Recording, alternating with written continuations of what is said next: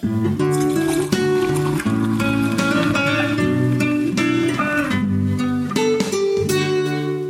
Meine Damen und Herren, herzlich willkommen zu Auf einen Kaffee an diesem Sonntagmorgen. Vielleicht bei Ihnen, wo es ganz besonders gut passt, dass auch wir heute als Frühaufzeichner unterwegs sind und nur mit einem guten Cup of Joe hier sitzen, wie der Amerikaner sagt. Und wir, das sind in diesem Falle nur Jochen und ich wie in der guten alten Zeit. Hallo Jochen. Hallo André, guten Morgen. Ja, ich sitze hier vor meiner Tasse Kaffee Wenigstens ist es eine Hörertasse. Es ist kein Hörerkaffee, aber es ist eine Hörertasse, die mir der Kim geschickt hat, nämlich eine Miami Dolphins Kaffeetasse. Sie ist fantastisch, sie ist wunderschön und der Kaffee daraus schmeckt viel besser. Und jetzt kann ich sagen, ich trinke aus Hörertassen. Nice. Eine Hörertasse habe ich noch nicht. Ich habe ja ein Hörerbierglas, aber daraus Kaffee zu trinken, ich weiß ja nicht.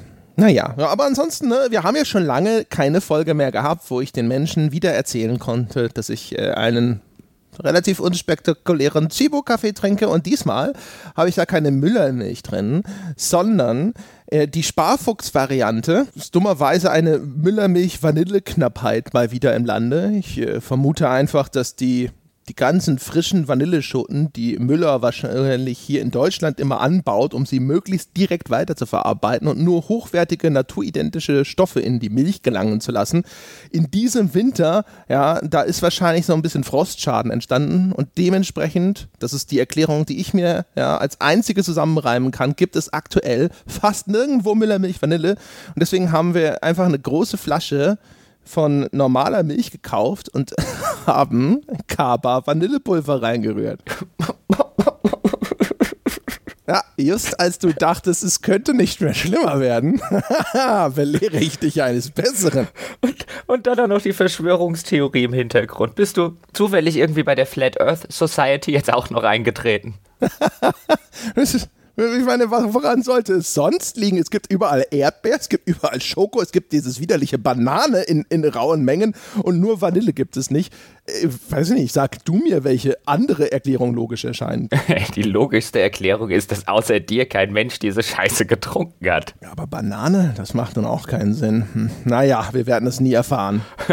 Bei der Flat Earth Society fällt mir übrigens das tolle Facebook-Posting von denen ein, das neulich die Runde gemacht hat wo nämlich zu lesen war, die Flat Earth Society habe Members all around the globe.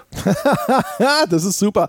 Wahrscheinlich fake, aber super. Aber äh, gibt es die wirklich? Und ist die ernst gemeint mhm. oder ist es nur ein Facebook-Account, der sich so nennt? Nein, nein, nein. Es gibt tatsächlich eine Flat Earth Society, also eine Gesellschaft für Leute, die glauben, dass die Erde flach ist. Und die treffen sich auch durchaus, glaube ich, einmal im Jahr zu einem Weltkongress, wo sie über ihre Theorien sprechen.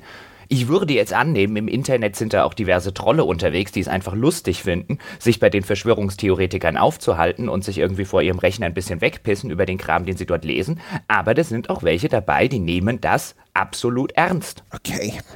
Okay. Mhm. Meine, mein, mein, mein großes heimliches Ziel ist ja, die Flat Earth Society und die Hollow Earth Society zusammenzubringen und dann gucken, wer am Ende noch steht. Es könnte ja, es kommt ja drauf an, also sie kann ja flach, aber ziemlich dick sein und dann wäre ja trotzdem möglich, dass es da ein Höhlensystem gibt. Oh mein Gott, wenn die beiden sich dann auch noch vertragen und so quasi ihre Theorien amalgamieren. Ich erfinde jetzt einfach ein Verb.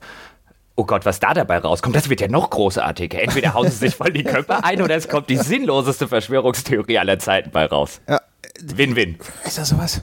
Also Flat Earth ist schon echt irgendwie, das ist der ganz harte Stoff. Weißt du, bei so diesen 9-11-Truthers mit ihrem Gebäude 7 und sowas, das ist so ein Ding, wo ich das Gefühl habe, da musst du dich wahrscheinlich schon wirklich ein bisschen einlesen, ja, bevor du merkst, okay, sehr wahrscheinlich ist es, ist es halt auch einfach nur eingestürzt. Aber ich meine, es gibt Fotos. Ja, ja, das, äh, dass die Fotos existieren, das bestreitet die Flat Earth Society ja auch nicht. Ja, sie sagen klar, lediglich, dass sie gefälscht sind. Ja. Und wenn man dann, wenn man dann die Frage stellt, welches Interesse sollte denn irgendwie die Regierungen der Vereinigten Staaten und China und Russland und Deutschland und Großbritannien, welches, welches Interesse sollten die denn daran haben, sowas wie eine flache Erde geheim zu halten? Weil hey, wenn die Erde flach wäre, ja, es wäre jetzt ja nichts Schlimmes. Es wäre jetzt ja nicht so, dass man irgendwie dastehen würde und sagen, nee, nee, das dürfen wir keinem erzählen. Und dann kommt einem, Ja, bloß weil wir die Gründe für die Verschwörung nicht kennen, heißt es ja noch lange nicht, dass es keine Verschwörung gibt. Ja, aber es müsste ja irgendwo dann einen Rand geben. Ein Ende der Welt. Mhm. Irgendein ja, Ort muss in der Nähe liegen und da müsste doch ein, ein Flat Earther einfach hinreisen können und sagen, so,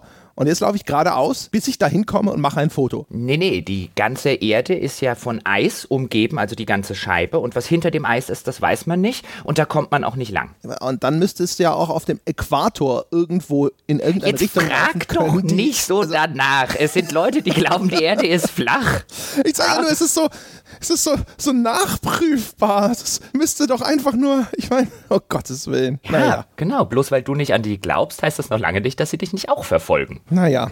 Jochen, glaubst du an die, äh, an die Verschwörungstheorie des Phantom Strikes, um mal die, die Kurve zu kriegen? Kurve zu kriegen. Was ist denn ein Phantom Strike?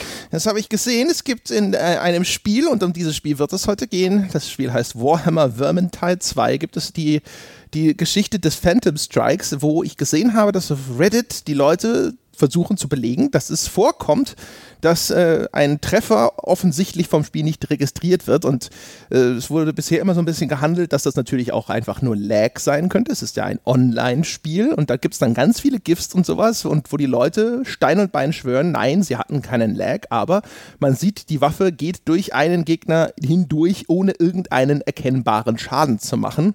Und das sei mit bestimmten Waffentypen besonders häufig anzutreffen, die halt einfach diese Phantom Strikes ausführen. Das heißt, du schlägst zu und du triffst aber nichts. Mhm. Mhm. Diese Verschwörungstheorie ist mir neu, wobei, wenn es tatsächlich so stimmen würde, ich habe davon nichts gelesen, dann klingt das am ehesten nach einem Bug vielleicht? Ja, wahrscheinlich. Also mhm. es scheint auch so zu sein, dass das häufig auftritt, wenn Gegner sehr nah beieinander stehen und vielleicht auch so ein bisschen ineinander klippen. Compacting sagt man dazu anscheinend, zumindest in dem Slang der Reddit-Threads, die ich gelesen habe. Und ich kann mir gut vorstellen, dass das Hitbox-System da vielleicht einen kleinen Schluck aufbekommt, wenn so zwei Gegner so ganz mhm. nah beieinander sind und dass es dann mhm. halt irgendwie denkt, so, okay, der eine existiert quasi gar nicht mehr oder sonst irgendwas und dann wird dieser Treffer nicht registriert. Ja. Aber gut, lass uns mal kurz eine Hinleitung zum eigentlichen Thema machen. Ich spiele den Ball gleich an dich weiter. Ich will nur ganz kurz erklären, wie wir überhaupt dazu gekommen sind, ein Spiel wie Vermintide 2 zu besprechen, das auf den ersten Blick nicht unbedingt in unser bzw. in mein Beuteschema reinfällt. Und zwar mein Kumpel Paul, der an dieser Stelle ja immer wieder gerne genannt wird, der hat den ersten Teil, Vermintide 1 also, sehr, sehr intensiv in den letzten Monaten und Jahren gespielt und mir immer wieder von Vermintide erzählt und davon vorgeschwärmt und warum das so fantastisch ist und wie toll die Koop-Schlachten laufen. Und er ist ja sowieso ein großer Warhammer-Fan, also von dem ganzen Universum und von dem ganzen Lore. Früher haben wir zusammen Warhammer Fantasy und Warhammer 40k gespielt, noch zu Schulzeiten. Ich spiele das irgendwie seit 25 Jahren nicht mehr, stecke also in dem Lore auch nicht mehr drin. Paul spielt das bis heute mit Freunden unheimlich gerne. Und dann kam halt dieses Vermintide, das musste er dann mit seinem neuen PC, den er sich vor einigen Monaten gekauft hat, spätestens musste er das dann ausprobieren, hat das sehr intensiv gespielt, hat mir abends beim Bier immer und immer wieder davon erzählt. Und dann habe ich mehr oder weniger zufällig gesehen, hey, im März kommt da ja der zweite Teil raus. Jetzt will ich mir das auch mal angucken. Jetzt will ich diese Faszination da von Paul nachvollziehen können können, habe mir das gekauft, fand es offen gestanden extrem fantastisch und bin zu André gelaufen, habe gesagt, André, das ist ein Spiel für dich, das musst du auch kaufen, ich will mit dir darüber reden. ja, und bei mir war es so, ich habe diesen Freund namens Jochen ja, und der kam eines Tages angelaufen und behauptete, dieses Vermintide 2 sei total super und ja, genau das richtige Spiel für mich, weil unglaublich viel Gewalt, ja, Körperteile äh, fliegen nur so durch die Gegend, man, es gibt sogar einen Schieberegler, mit dem man Mengen von Blut einstellen kann und ich muss gestehen, auf Vermintide 2, dem Spielkonzept nach, das wurde mir beschrieben als eine Art Left 4 Dead im Warhammer-Universum.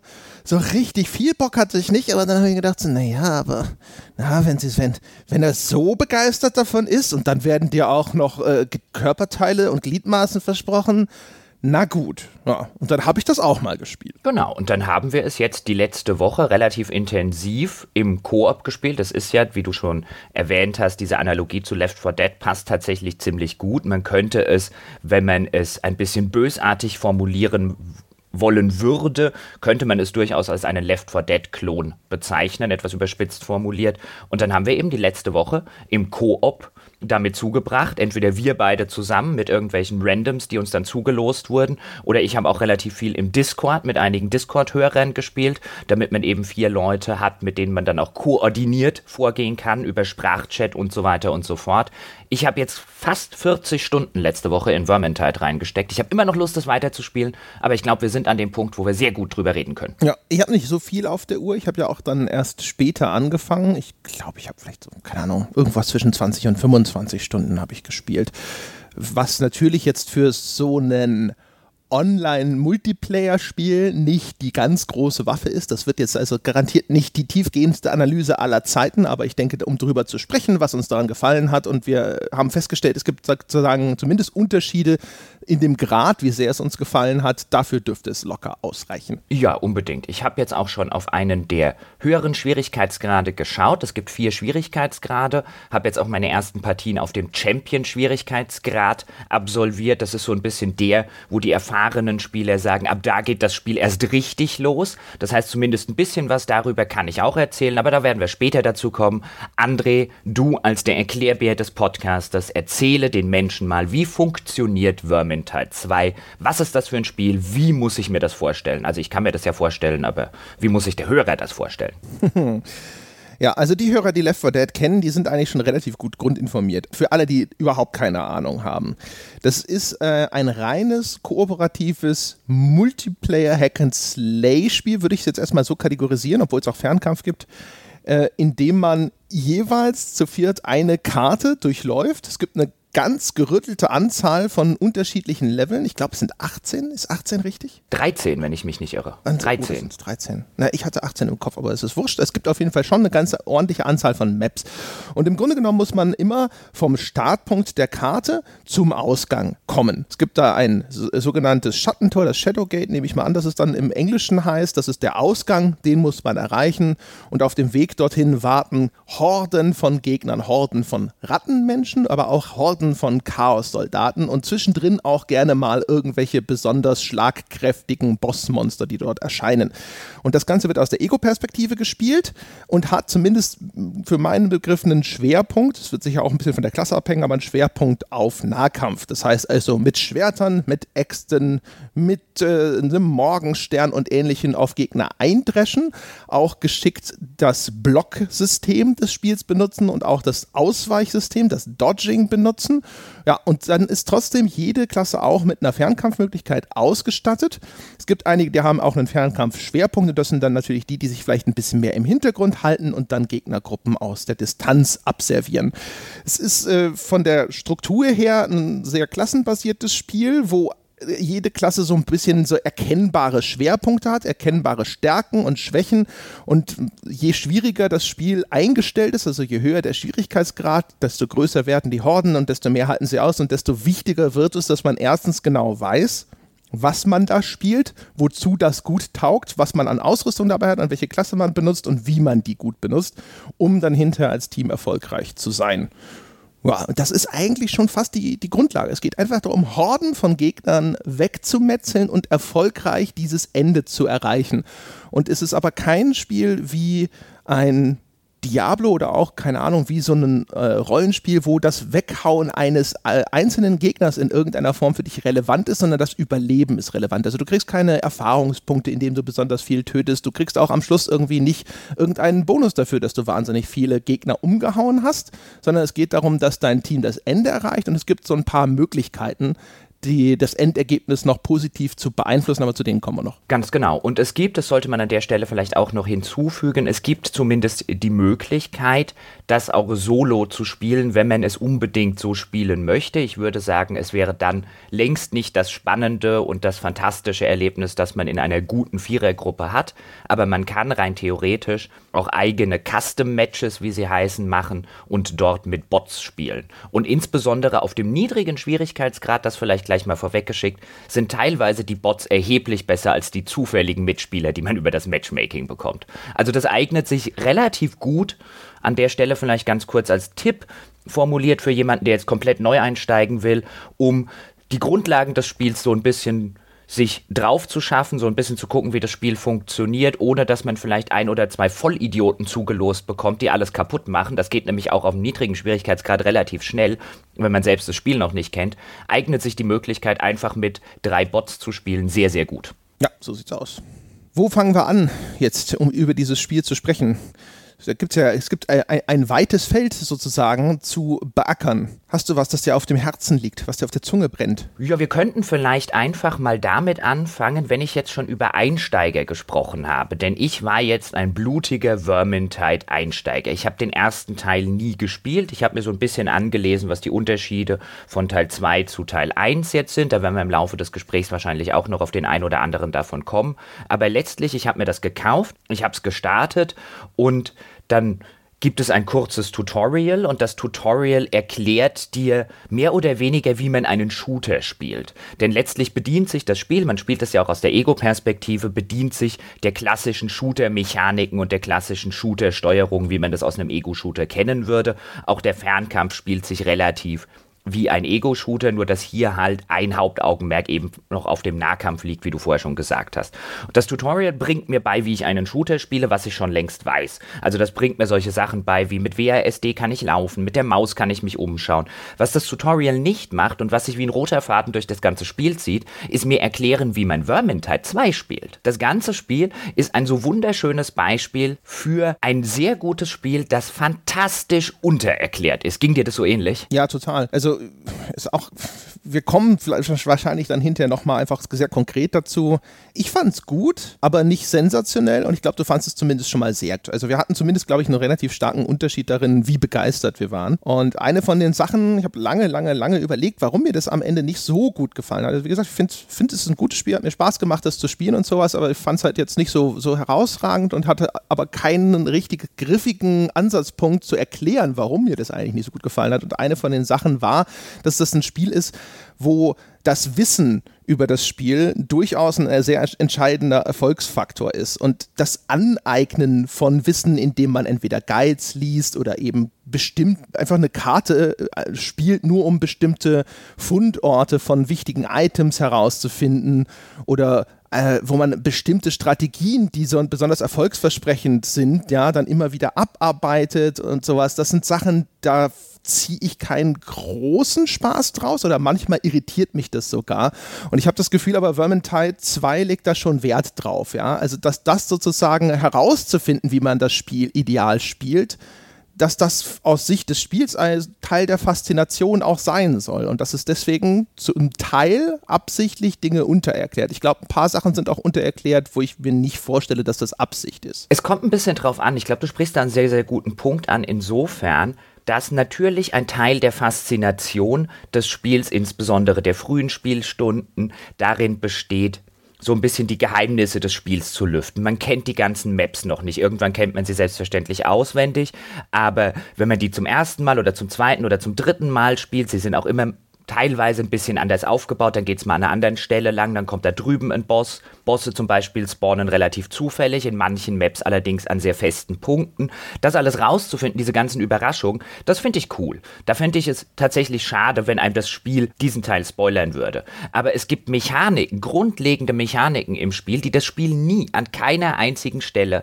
auch nur ansatzweise erklärt. Ich will ein Beispiel nennen, ein sehr eklatantes Beispiel. Es gibt in jedem Level gibt es drei Folianten, wie sie heißen, und zwei Grimoires. Wenn man einen Folianten aufnimmt, dann blockiert der den Slot für die Heil-Items. Das heißt, man kann nicht gleichzeitig einen Heiltrank dabei haben oder einen Foliant. Wenn man eine Grimoire aufnimmt, blockiert das den Slot für die Spezialtränke. Es gibt drei Spezialtränke, die zum Beispiel mehr Schaden machen oder dass man schneller zuhauen kann. Die Grimoire blockiert diesen Slot und sorgt auch noch dafür, dass man, ich glaube, 25% der maximalen Health, also der maximalen Lebensenergie verliert. Und zwar für die komplette Party. Das heißt, wenn einer einen Folianten aufnimmt, verlieren alle äh, 25% ihrer maximalen Grimoire. Lebensenergie. Grimoire. Ein Grimoire, genau, ja. genau. Ein Foliant ist nicht ganz so extrem, der sorgt halt lediglich dafür, dass man keine Heiltränke und keine Medikits mehr mitnehmen kann. Warum sollte man das tun? Weil, wenn man diese Folianten und diese Grimoires ins Ziel bekommt, dann bekommt man mehr Erfahrungspunkte und man bekommt besseres Loot am Ende. diese grundlegende Mechanik, die relativ wichtig ist, weil sie auch für ja taktische Überlegungen sorgt. Nehmen wir dort drüben die Grimoire mit? Wir haben jetzt vielleicht jetzt schon relativ wenig Hitpoints oder wir kriegen in dem Level schon relativ viel Schaden. Ist vielleicht bescheuert, unsere maximale Lebensenergie zu limitieren? Oder wir nehmen nur eine mit? Oder nehmen wir tatsächlich zwei mit? Wer nimmt die Folianten mit? Wer braucht vielleicht noch einen Heiltrank? Das sind alles taktische Überlegungen, die relativ wichtig sind. Aber das Spiel erklärt nichts davon. Meine ersten Runden waren, ich hatte plötzlich so ein Buch in der Hand. Und ich hatte keine Ahnung, was dieses Buch macht. Ich habe dann mal links geklickt mit dem Buch und rechts geklickt. Ich hatte keine Ahnung, was dieses Ding tut. Dann hat mir ein Mitspieler noch gesagt, nimm doch da drüben mal die Grimoire. Dann nehme ich die Grimoire. Ich habe keine Ahnung, was das alles macht. Solche Dinge erklärt das Spiel null und das finde ich schade. Ich musste mir das wirklich online anlesen und das ist so ein Punkt, wo ich mir dann wirklich denke, gerade bei so einem Spiel, gerade bei einem Spiel, das sehr davon lebt, dass man auch vielleicht mehr als 30, 40 Stunden investiert, dass man die Level auswendig lernt, dass man das perfekte Teamspiel rausfindet. Gerade von so einem Spiel würde ich erwarten, erkläre mir deine Mechaniken. Du musst mir nicht mehr erklären, wie ein Shooter geht. Ich weiß, wie ein Shooter funktioniert. Erklär mir, wie Vermintide 2 funktioniert. Ja, das stimmt. Also ich muss gestehen, für mich war das natürlich jetzt nicht so ein Malus, weil ich habe ja meine allererste Partie habe ich mit dir zusammengespielt und du hast auch gleich gesagt, hier den Prolog kannst du einfach abbrechen und zwar und so geht's. Übrigens auch das muss einem erst erklärt werden, wie man das macht, dass man dann von dort aus einfach zurück ins Hauptmenü springen kann, um den abzubrechen brechen. Ähm, aber das, ja, es gibt verschiedene Sachen, wo ich mir auch gedacht habe, das wäre schön gewesen, wenn das Spiel dir das sagt. Also ein schönes Beispiel dafür ist auch der dem Eindruck nach inzwischen verbreitetere, aber am Anfang noch unbekannte Tipp, dass man blocken kann, während man einen gefallenen Kameraden wiederbelebt. Ja? Äh, das sind Sachen, die sind schon irgendwie so, so, Mechaniken, wo ich mir denken würde, wäre eigentlich ganz schön, wenn einem das einfach mitgeteilt wird. Und dann lass halt dieses Mystery Box Element übrig für die Leute, die eben Spaß daran haben, auszuknobeln, wie kann ich denn jetzt wirklich meine Rüstung ideal kombinieren oder welche Fähigkeiten harmonieren denn am besten mit meinem Spielstil und so. Ich habe das Gefühl, das ist was, wo halt viele Leute durchaus viel Befriedigung rausziehen. Da gehöre ich jetzt leider nicht dazu. Dieses, äh, ich erstelle mein perfektes Charakterbild, ist bekanntlich nichts, womit ich wahnsinnig viel Spaß habe, aber ich glaube, das ist durchaus legitim, da sozusagen so ein bisschen den Leuten Raum zu geben, auch für dieses Theory Crafting. Das ist das, was sowas benennt, oder? Ja, und da wäre ich komplett bei dir. Diesen Teil, den finde ich auch gerne raus und ich gehöre dann zu den Leuten, darüber irgendwelche Guides zu lesen, wie andere Leute ihre Charakterklasse skillen, was da irgendwie so das Min-Maxing ist. Ich mache das ganz gerne und diese Theory Craft, dass die die Spielerschaft, die Community selbstständig aus dem Spiel entwickelt, das finde ich eigentlich einen sehr, sehr vernünftigen Punkt. Da beteilige ich mich auch gerne dran wenn halt wirklich grundlegende Mechaniken nicht oder untererklärt werden, ist das was anderes. Ich will vielleicht als letztes Beispiel noch nennen, weil ich es vorher erwähnt habe, man kann zusammen mit Bots spielen. Und wenn man zusammen mit Bots spielt, dann sind das deine eigenen Charaktere. Du hast ja eingangs erwähnt, es gibt fünf Klassen, die kann man unabhängig voneinander spielen und unabhängig voneinander leveln. Man kann also zwischen den Missionen jederzeit zwischen den Klassen hin und her wechseln. Die haben alle ein eigenes Erfahrungspunktesystem, das heißt, man kann jede Klasse oder jeden Charakter, den es dort gibt, auf Level 30, das ist der Maximallevel, leveln. Jede dieser Charaktere hat auch noch hat eine Basisklasse und zwei erweiterte Klassen. Auch zwischen denen kann man jederzeit zwischen den Missionen hin und her wechseln. Und wenn du mit Bots spielst, dann sind das deine Bots. Das sind deine Charaktere. Die haben die Ausrüstungsgegenstände, die du ihnen angelegt hast. Die haben die Waffen, die du ihnen gegeben hast. Und die haben die Talente, wenn du sie schon so hoch gelevelt hast.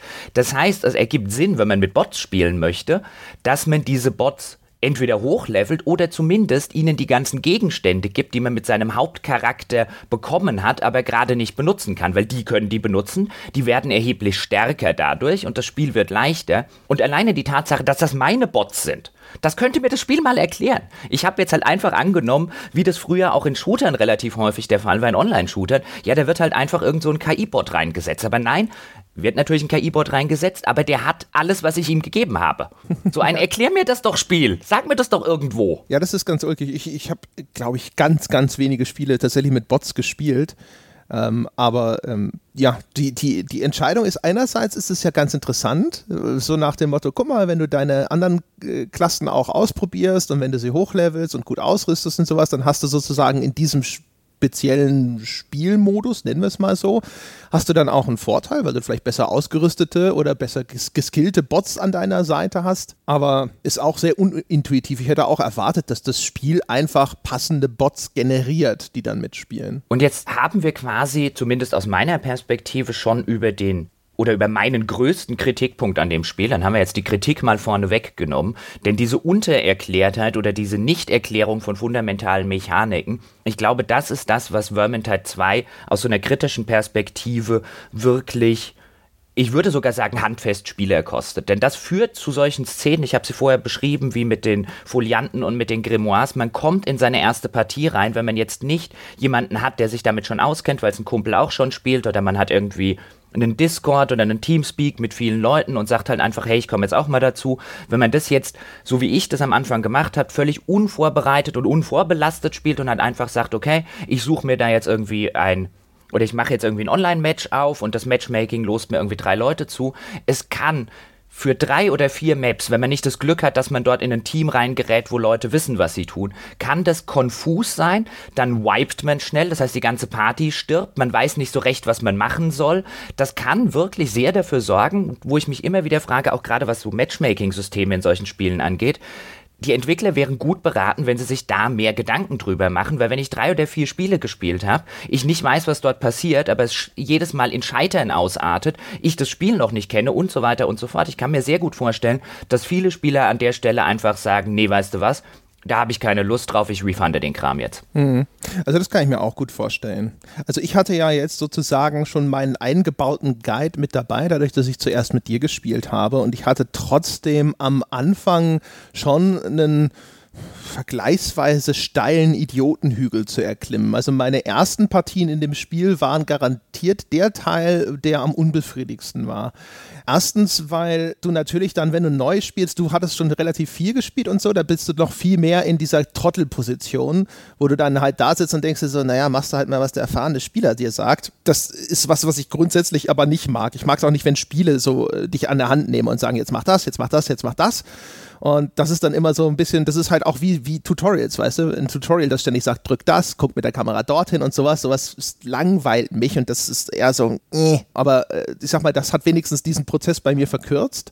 Und trotzdem dachte ich aber sehr häufig so, boah, du stehst halt hier wie Hein blöd. Es gibt so, ich weiß nicht, wie gut das dann tatsächlich vom Spiel erklärt wird, aber auch zum Beispiel das Blocksystem, dadurch, dass du aus der Ego-Perspektive spielst, dass du zum Beispiel auch Angriffe blockst, die zum Beispiel von hinten kommen ist erstmal nicht intuitiv erschließbar, dass die mehr Ausdauer kosten. Also das Blocksystem funktioniert über Ausdauer, das sind so kleine Schildsymbole und wenn du einen Treffer abwehrst über das Blocken, dann kriegst du die abgezogen und wenn keine mehr da sind, dann blockst du halt nicht mehr.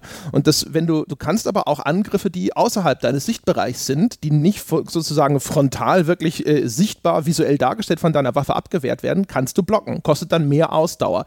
Das musst du alles dir erst irgendwie erarbeiten. Entweder indem du es ausprobierst und dann irgendwann merkst, merkst du so, oh, guck mal, das geht auch. Ja, selbst wenn ich umzingelt bin von Gegnern, funktioniert das mit dem Blocken. Oder du musst es dir halt irgendwo anlesen. Sobald du dieses ganze Wissen erstmal erworben hast oder sowas, dann wird es viel, viel fluffiger. Aber da ist schon so erstmal so ein, so ein kleiner Berg zu erklimmen. Das auf jeden Fall. Aber kommen wir vielleicht mal zu den positiven Aspekten. Nämlich, jetzt haben wir die ganze Zeit schon immer mal wieder angedeutet, ich fand es am Anfang schon relativ fantastisch. Also nach meinen ersten zwei oder drei Partien. Ich bin da vielleicht auch die Sorte Spieler, die bereit ist, so einen Idiotenhügel etwas höher zu erklimmen oder überhaupt auf so einen Idiotenhügel draufzugehen. Ich spiele ja auch relativ gerne zum Beispiel bei Online-Rollenspielen Raids und schwierige Instanzen und am Anfang wipen wir halt in der Party oder in der Gilde, wipen wir halt in der Instanz 10 oder 15 Mal, bis wir rausgefunden haben, wie das geht. Ich habe an sowas Spaß.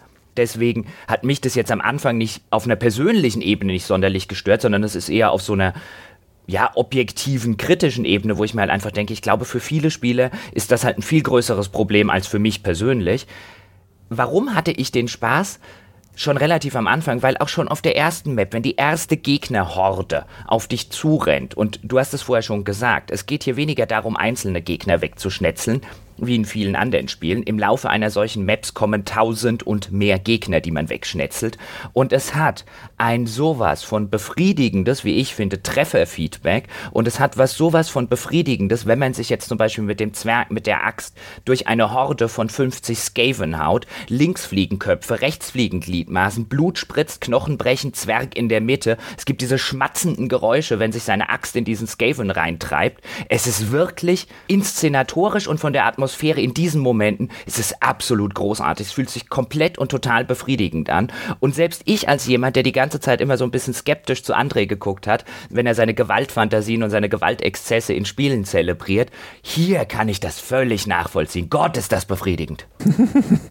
Ist auf jeden Fall ein schönes Anschauungsbeispiel für Sachen, die ich auch häufiger schon mal gesagt habe, dass halt so eine Gewaltästhetik durchaus einen Beitrag leisten kann. Und würde halt auch sagen, bei Vermintide, dadurch, dass das eben so wuchtig, brutal inszeniert ist, gewinnt das Spiel halt. Das Warhammer-Universum, zumindest was ich darüber weiß, das bietet sich natürlich auch so ein bisschen dafür an. Ne? Ist ja angeblich, ich, also ich, ich habe keine Ahnung von Warhammer, das sei vorausgeschickt, aber was ich darüber weiß oder zu wissen glaube, ist ja, dass es um ein, eben ein Universum geht, das quasi in einem endlosen Kriegszustand gefangen ist und mhm. das auch in der ganzen Beschreibung und Inszenierung relativ zynisch und düster ist und dementsprechend passt das alles relativ gut zusammen. Und was natürlich schön ist, spielerisch durchaus manchmal auch ein bisschen frustrierend sein kann, ist einfach, dass da immer wieder es geht um so die Beherrschung des Chaos. Nicht nur äh, mittelbar in, innerhalb der Lore, weil ja diese Chaos-Fraktion da auftritt, sondern weil diese Horden von Gegnern, die da auf dich losgelassen werden, äh, einfach ein dynamisches System ist, das für relativ viel Chaos sorgt. Das heißt, selbst wenn du die gleiche Map zum 200. Mal spielst, rennt dann diese wuselnde Menge von Rattenmenschen oder Chaoskriegern und so eben doch anders über den Bildschirm und es kommen immer wieder neue Situationen, wo du so denkst, so, boah, weißt du, wir haben einmal zusammengespielt, ich glaube, das war diese Hail Scourge Map, äh, da führen so ganz schmale Planken über einen Kanal. Und wir und von der anderen Seite des Kanals kam diese Horde an Rattenmenschen. Und dann konnte ich vorne stehen, hatte auch noch einen Charakter, der einen, eines dieser Breitschwerter dabei hatte, das heißt, er hatte einen sehr großen Schwungradius, konnte sehr viele Gegner auf einmal treffen. Und die kamen über diese schmale Planke auf mich zu. Und dann flogen sie alle so in, in Einzelteilen immer nach links, nach rechts, so mit jedem Schwung von links oder rechts immer so bam, fünf nach links, bam, sechs nach rechts, ja. Und das sind halt so, so Spielmomente, die bleiben dir in, in Erinnerung, weil es wegen dieser absurden Skala, in der das auf einmal passiert. Das ist dann wirklich so wie in Herr der Ringe mit dieser Schlacht, wo Sauron in der vordersten Reihe so 15, 11 mit einem Schwung wegfliegen lässt. Und so ähnlich ist es halt dargestellt, nur viel gewalttätiger. Ja, oder an was es mich immer erinnert, wenn du Herr der Ringe sagst, diese berühmte Szene, wenn dann Aragorn äh, und Gimli irgendwie vor die Tore der Hornburg auf diese schmale Brücke gehen und dann links fliegt ein Ork, rechts fliegt ein Ork, links fliegt ein Ork, rechts fliegt ein Ork und die schnetzeln da so eine Schneise rein und so ein bisschen ist es äh, oder was heißt so ein bisschen, dieses Gefühl, dabei irgendwie mitmachen zu können, das vermittelt Vermintide 2 halt wirklich absolut fantastisch. Diese Szene mit der Planke, man muss sich das wirklich so vorstellen, auf diese Planke war so schmal, dass diese Skaven, das sind ja so Rattenmenschen, dass die nur nacheinander da drauf kommen konnten und dann war wirklich eine ganze Horde von diesen Rattenmenschen und einer nach dem anderen kam zum abgeschnetzelt werden vorbei. Es war großartig. Ja, Gänsemarsch. Und ja. dann muss man auch wirklich mal lobend erwähnen und stellen mir vor, dass das nicht ganz trivial ist, sowas zu entwickeln für ein First-Person-Spiel. Die Animationen, die tragen das super. Also ähm, wenn du quasi mit dem Schwert in so eine Gruppe reinschlägst, ja, die Art und Weise, wie dieser Schlag dann abgebremst wird oder bei gepanzerten Gegnern unterbrochen wird, da wird die, die ganze Wucht und die Kraft eines solchen Schlages super transportiert. Also es sind nicht nur die Soundeffekte und auch nicht, die, nicht nur diese Gewalt- und Ragdoll-Effekte, wenn Gegner weggeschleudert werden, sondern eben auch, wie deine Waffe sozusagen auf dieses Zusammentreffen reagiert, das so den dieses Gefühl von, von Kraft irgendwie rüberbringt, dass du fast das Gefühl hast, du spürst, wie das so zittert noch, weißt du, von dem mhm, Aufprall. Mhm, unbedingt. Wir sollten vielleicht an der Stelle mal ganz kurz erklären, wie diese Hordenmechanik funktioniert denn sie ist tatsächlich sehr, sehr clever umgesetzt. Wenn man so einen Level beginnt, dann sind ja, in unregelmäßigen Abständen würde ich sagen, sind schon Gegner platziert. Die werden sehr wahrscheinlich zufällig generiert an welchen Stellen. Und dann sitzen dort mal drei und da mal ein paar, dann läuft da drüben mal eine Patrouille entlang. Aber das ist alles, das ist sozusagen der 0815-Teil. Der ist in der Regel relativ einfach. Dann spawnt das Spiel auch sehr gerne noch Special-Gegner. Das heißt, es sind besondere Gegner, die haben dann zum Beispiel, können so Giftgranatenwerfer sein oder es können Rattling Guns, wie sie heißen, also eine Mischung aus Gatling Gun und eben Red, weil die Skaven eben Rattenviecher sind. Das ist dann wirklich, wie man sich das vorstellt, so eine Ratte, die mit einem Maschinengewehr dasteht. Das sind Special-Gegner, die verdammt viel Schaden machen. Die kann das Spiel auch spawnen. Und dann gibt es sogenannte Horden. Das bedeutet, in der Regel hört man ein Horn den, den Sound, das in der Ferne irgendwo in ein Horn hineingeblasen wird. Und wenn man diesen Horn-Sound hört, weiß man, okay, gleich kommen Horden. Und dann sollte man sich nach Möglichkeit eine gute Stelle suchen, nämlich entweder mit dem Rücken an irgendeine Wand oder in einem Durchgang, wo es nur zwei Eingänge gibt, denn die können ab da von jeder Seite kommen. Je höher der Schwierigkeitsgrad ist, desto größer ist diese Horde, die dort gespawnt wird.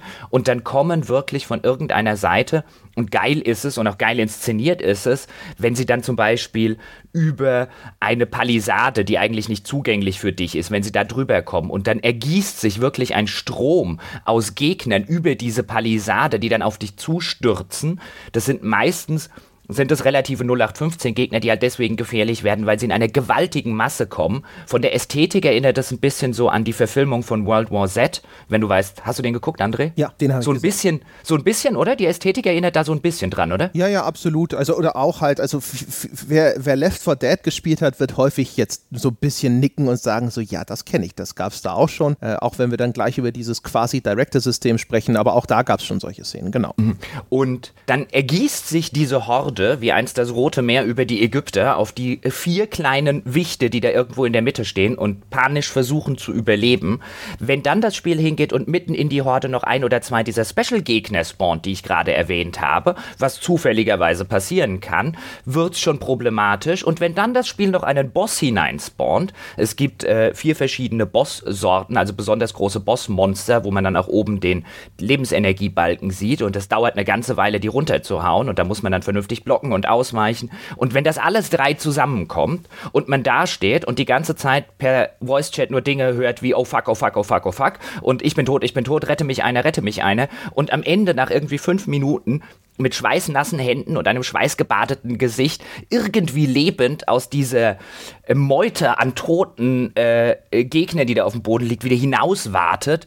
Das sind einfach Momente, wie man sie nur in solchen Spielen findet. Und das inszeniert Warhammer Vermintide 2 absolut fantastisch. Ja, also es ist halt einfach, ich fand es schon bei Left 4 Dead äh, großartig, äh, insbesondere auch diese, dieses Körpermeer, das sich da auf dich zu bewegt, wie so ein, ein lebender Tsunami. Das war, war schon immer cool.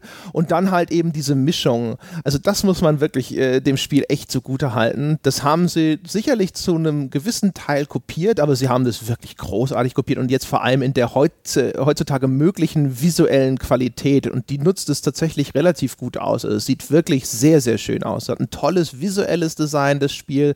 Und dafür, dass das solche unglaublichen Mengen an Gegnern sind, die sich dir da entgegenwälzen, sind die auch alle cool, detailliert dargestellt, sind alle echt hübsch animiert und sowas. Und das ist einfach ein irrsinniges Spektakel. Also auch einfach nur zu sehen, wie deine, deine Kameraden, die wegbolzen, ist einfach extrem beeindruckend. Ja, also das ist halt, du, du hast dann immer auch wirklich, es ist fast schon filmisch, obwohl das Ganze ja einfach nur von dir gespielt wird. Du hast immer wieder zwischendrin so kurze Eindrücke, wo du eben siehst, was ein anderer Mitstreiter gerade mit diesen Gegnermassen anstellt, wie er vor irgendwas flüchtet, wie er in Bedrängnis gerät und so.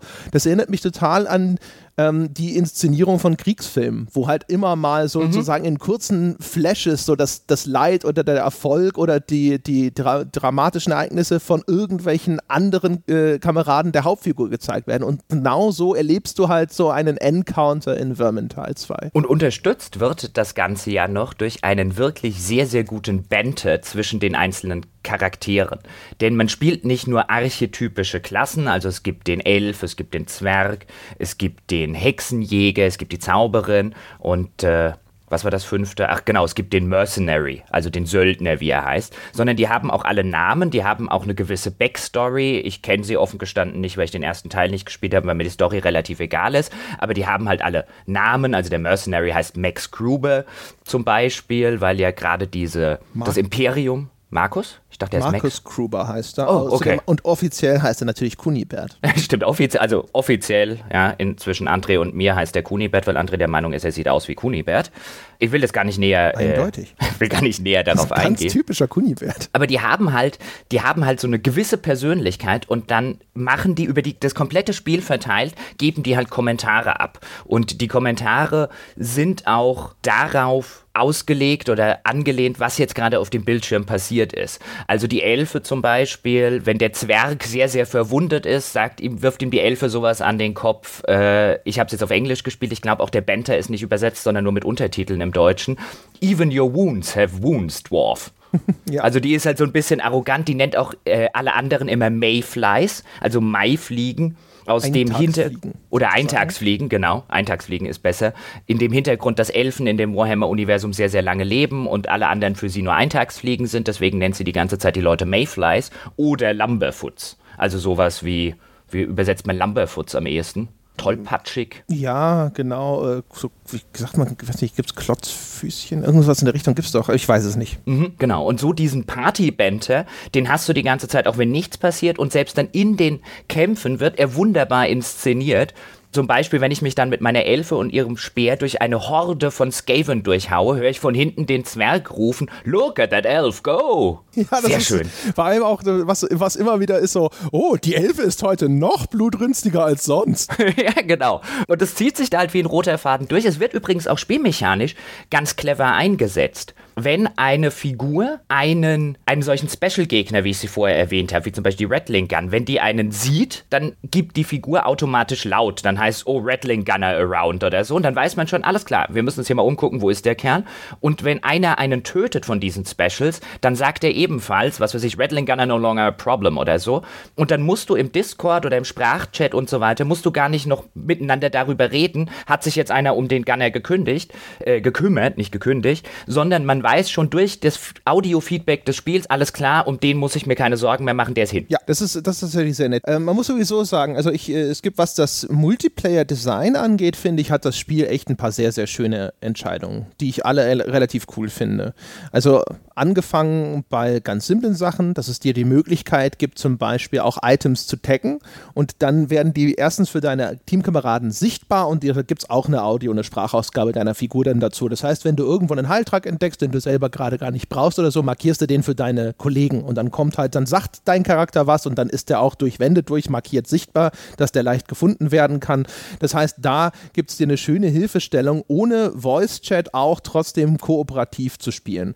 Das ist zum Beispiel cool. Oder was ich auch sehr, sehr schön finde, ist zum Beispiel, dass das Spiel erkennbar auch dafür sorgen will, dass so eine Gruppe zusammenbleibt. Und ich bin mir relativ sicher, dass wenn sich jemand über längere Zeit von der Gruppe trennen lässt, dann spawnt es ab, äh, ab, absichtlich Gegner, die das bestrafen. Es gibt zum Beispiel diese, äh, diese Assassinenratten, ich glaube, die heißen Gutter Runner.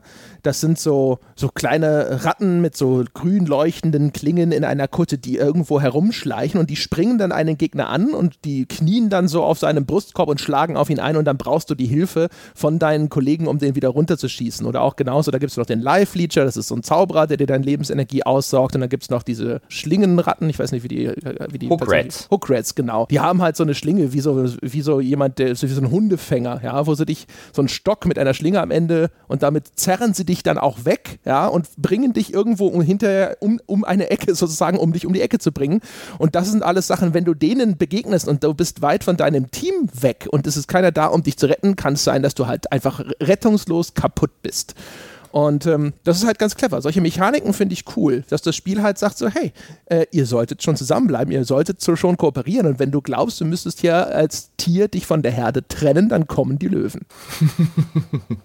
Wobei es bei den Hookrats ja auch sehr nett ist. Das ist sozusagen mein mein Lieblingsgegner von diesen Special-Gegnern in der Form, weil er gelegentlich wirklich zu sehr, sehr coolen Momenten führt. Wenn so eine Hookrat plötzlich kommt, während sich die Gruppe durch so eine Horde schnetzelt und dann wird der eine weggezogen und die anderen kommen nicht dran, weil diese Horde im Weg steht. Und dann wird panisch versucht, ähm, dann sagt man vielleicht hier, wir müssen alle auf dieser Seite durch die Horde schnetzen, vergisst die da hinten mal kurz eine Runde, weil wir müssen wieder an den Typen drankommen. Den müssen wir schnell, so schnell wie möglich retten, bevor er irgendwie stirbt, weil wir brauchen den, um mit der Horde fertig zu werden. Oder am Ende ist da hinten noch irgendwie ein Boss. Das sind halt dann so schöne Momente, insbesondere nicht nur, wenn diese Hookrats halt spawnen, wenn sich einer zu weit wegbewegt hat, sondern wenn sie ihn wirklich dort rausziehen, wo er gerade dringend gebraucht wird und man kommt nicht hin. Ja, das ist toll. Oder auch äh, die, die, die Hookrat, also der, die schnappt den quasi, die Schlange um den Hals und zieht ihn dann weg und die läuft dabei gar nicht mal so langsam. Und ich hatte schon zwei, dreimal die Situation, meine Fernkampfwaffe war leer, ich hatte keine Munition mehr. Und ich war jetzt aber der Einzige, der ihn da sozusagen schnell retten konnte. Und dann rennst du da hinterher und versuchst irgendwo im Nahkampf an diese scheiß Hookrat ranzukommen. Und dann schlägst du halt zu, wenn du denkst, du triffst und dann, dann triffst du aber vielleicht noch nicht ganz und du rennst irgendwie immer hinterher und denkst dir so, ich komme, ich komme, ich komme, ich komme. Das ist, also das ist tatsächlich echt ganz cool. Also das Spiel hat sowieso ein gutes Händchen dafür, ähm, diese, diese Dramaturgie immer so an diesem, es, es ist knapp zu halten. Ja? Also wir haben schon äh, angedeutet, genau wie in Left 4 Dead gibt es irgendein übergreifendes, nennen wir es mal KI-System, also so eine Director-KI, wie es in Left 4 Dead hieß, ich glaube, die nennen das genauso, die auch zum Beispiel äh, guckt, okay, wie erfolgreich ist das Team denn bislang und auch dementsprechend entscheidet, okay, jetzt schmeiße ich ihnen an dieser Stelle vielleicht nochmal eine Horde entgegen oder, oh, die sind sozusagen vom letzten Encounter komplett gebeutelt und schon am Rande des Todes, also lasse ich sie jetzt vielleicht mal verschnaufen oder ich schmeiße ihnen was entgegen, aber nicht ganz so schlimm und so weiter und so fort. Und das macht's schon sehr gut. Also das, du hast wirklich fast jede Partie so, dass du das Gefühl hast, so, boah, jetzt, das war jetzt aber knapp und das war haarscharf und oh mein Gott, jetzt ausgerechnet, jetzt passiert auch das noch und dann bist du trotzdem nochmal irgendwie durchgekommen. Also, wir haben schon mal drüber gesprochen, diese kleinen Tricks, dass in Gears of War die letzte Kugel im Magazin mehr Schaden macht, damit du dieses Gefühl von, oh, den Gegner gerade so mit der letzten Kugel im Lauf noch erledigt, puh, das war knapp, dieses Near-Miss-Szenario, das macht äh, Vermintide 2 halt im Großen und das macht es auch sehr gut. Unbedingt, unbedingt. Vielleicht sollten wir ganz kurz darüber noch sprechen, damit man sich darunter was vorstellen kann, wie das mit dem Respawn-System funktioniert. Das heißt, man hat einen grünen Lebensenergiebalken. Wenn der leer ist, dann ist man erstmal ohnmächtig. Dann muss man oder man ist theoretisch tot, weil der Begriff im Spiel heißt reviven, also wiederbeleben, was der äh, Teamkamerad dann machen muss, aber man kann es sich so ein bisschen wie so eine Ohnmacht vorstellen. Dann wird der grüne Lebensbalken sinkt, bis er irgendwie nicht mehr da ist und dann wird er ersetzt durch einen roten Lebensbalken. Wenn der rote Lebensbalken ebenfalls weggekloppt ist, weil die Gegner auf diesem bewusstlosen, in Anführungszeichen, Partymitglied gerne noch weiter eindreschen, wenn der auch weg ist, und der sinkt auch automatisch,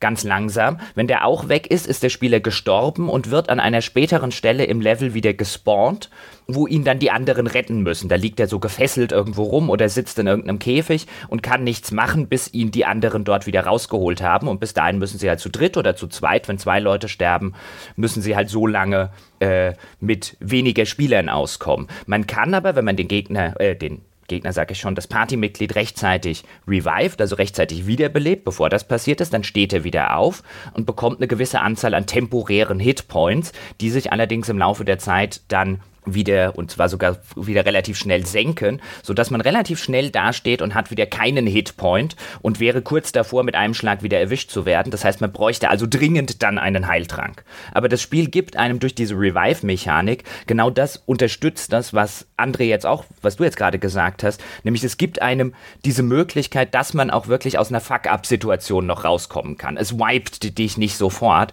weil das wäre auch, ich meine, das würde das Spiel hardcoreiger machen, aber es würde eben solche Momente, die du gerade beschrieben hast, wenn es da wirklich so hardcore-mäßig unterwegs wäre, die würde, würden dann halt wesentlich seltener auftauchen. Dieses Puh, gerade noch geschafft. Ich habe ihn gerade noch wiederbelebt. Das ist eine ganz wichtige und zentrale Spielmechanik. Ja, genau. Das hat es auch von Left 4 Dead übernommen, dass du, wenn du stirbst, du bist nicht komplett raus, äh, wo dann auch jemand komplett zum Zuschauer degradiert ist, wo viele Leute dann auch wahrscheinlich einfach disconnecten würden, sondern du bist halt raus für diesen Abschnitt. Und dann kann dein dein Team dich da hinten wieder retten sozusagen und dann bist du auch wieder mit im Spiel und bist wieder mit dabei.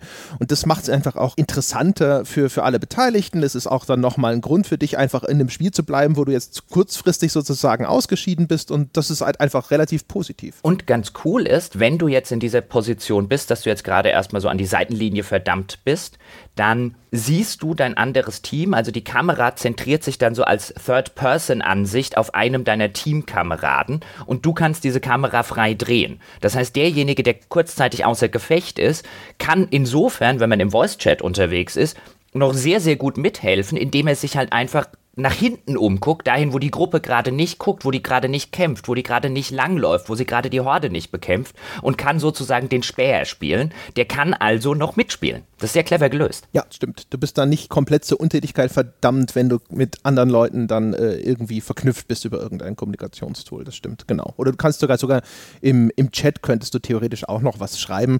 Da bist du sicherlich nicht ganz so nützlich. Da kannst du nicht mal eben schnell schreiben, hier Elfe hinter dir oder sowas. Weil bis du das geschrieben hast, ist wahrscheinlich schon zu spät. Aber ansonsten, das ist schon auch sehr, sehr gut, dass du halt nicht so komplett raus bist. Wir sollten vielleicht noch ein bisschen über die Klassen reden. Ich habe es ja schon erwähnt, welche fünf groben Klassen im Spiel es gibt. Ich hatte jetzt angefangen mit dem Zwerg in meinen ersten Partien, weil ich auch früher bei Warhammer Fantasy, als wir dann noch das Tabletop gespielt haben, hatte ich auch die Zwergen. Also musste ich jetzt bei Vermintide 2 zuerst mal den Zwerg ausprobieren und fand ihn offen gestanden ziemlich langweilig. Dann habe ich gedacht, na gut, probierst du mal den Hexenjäger.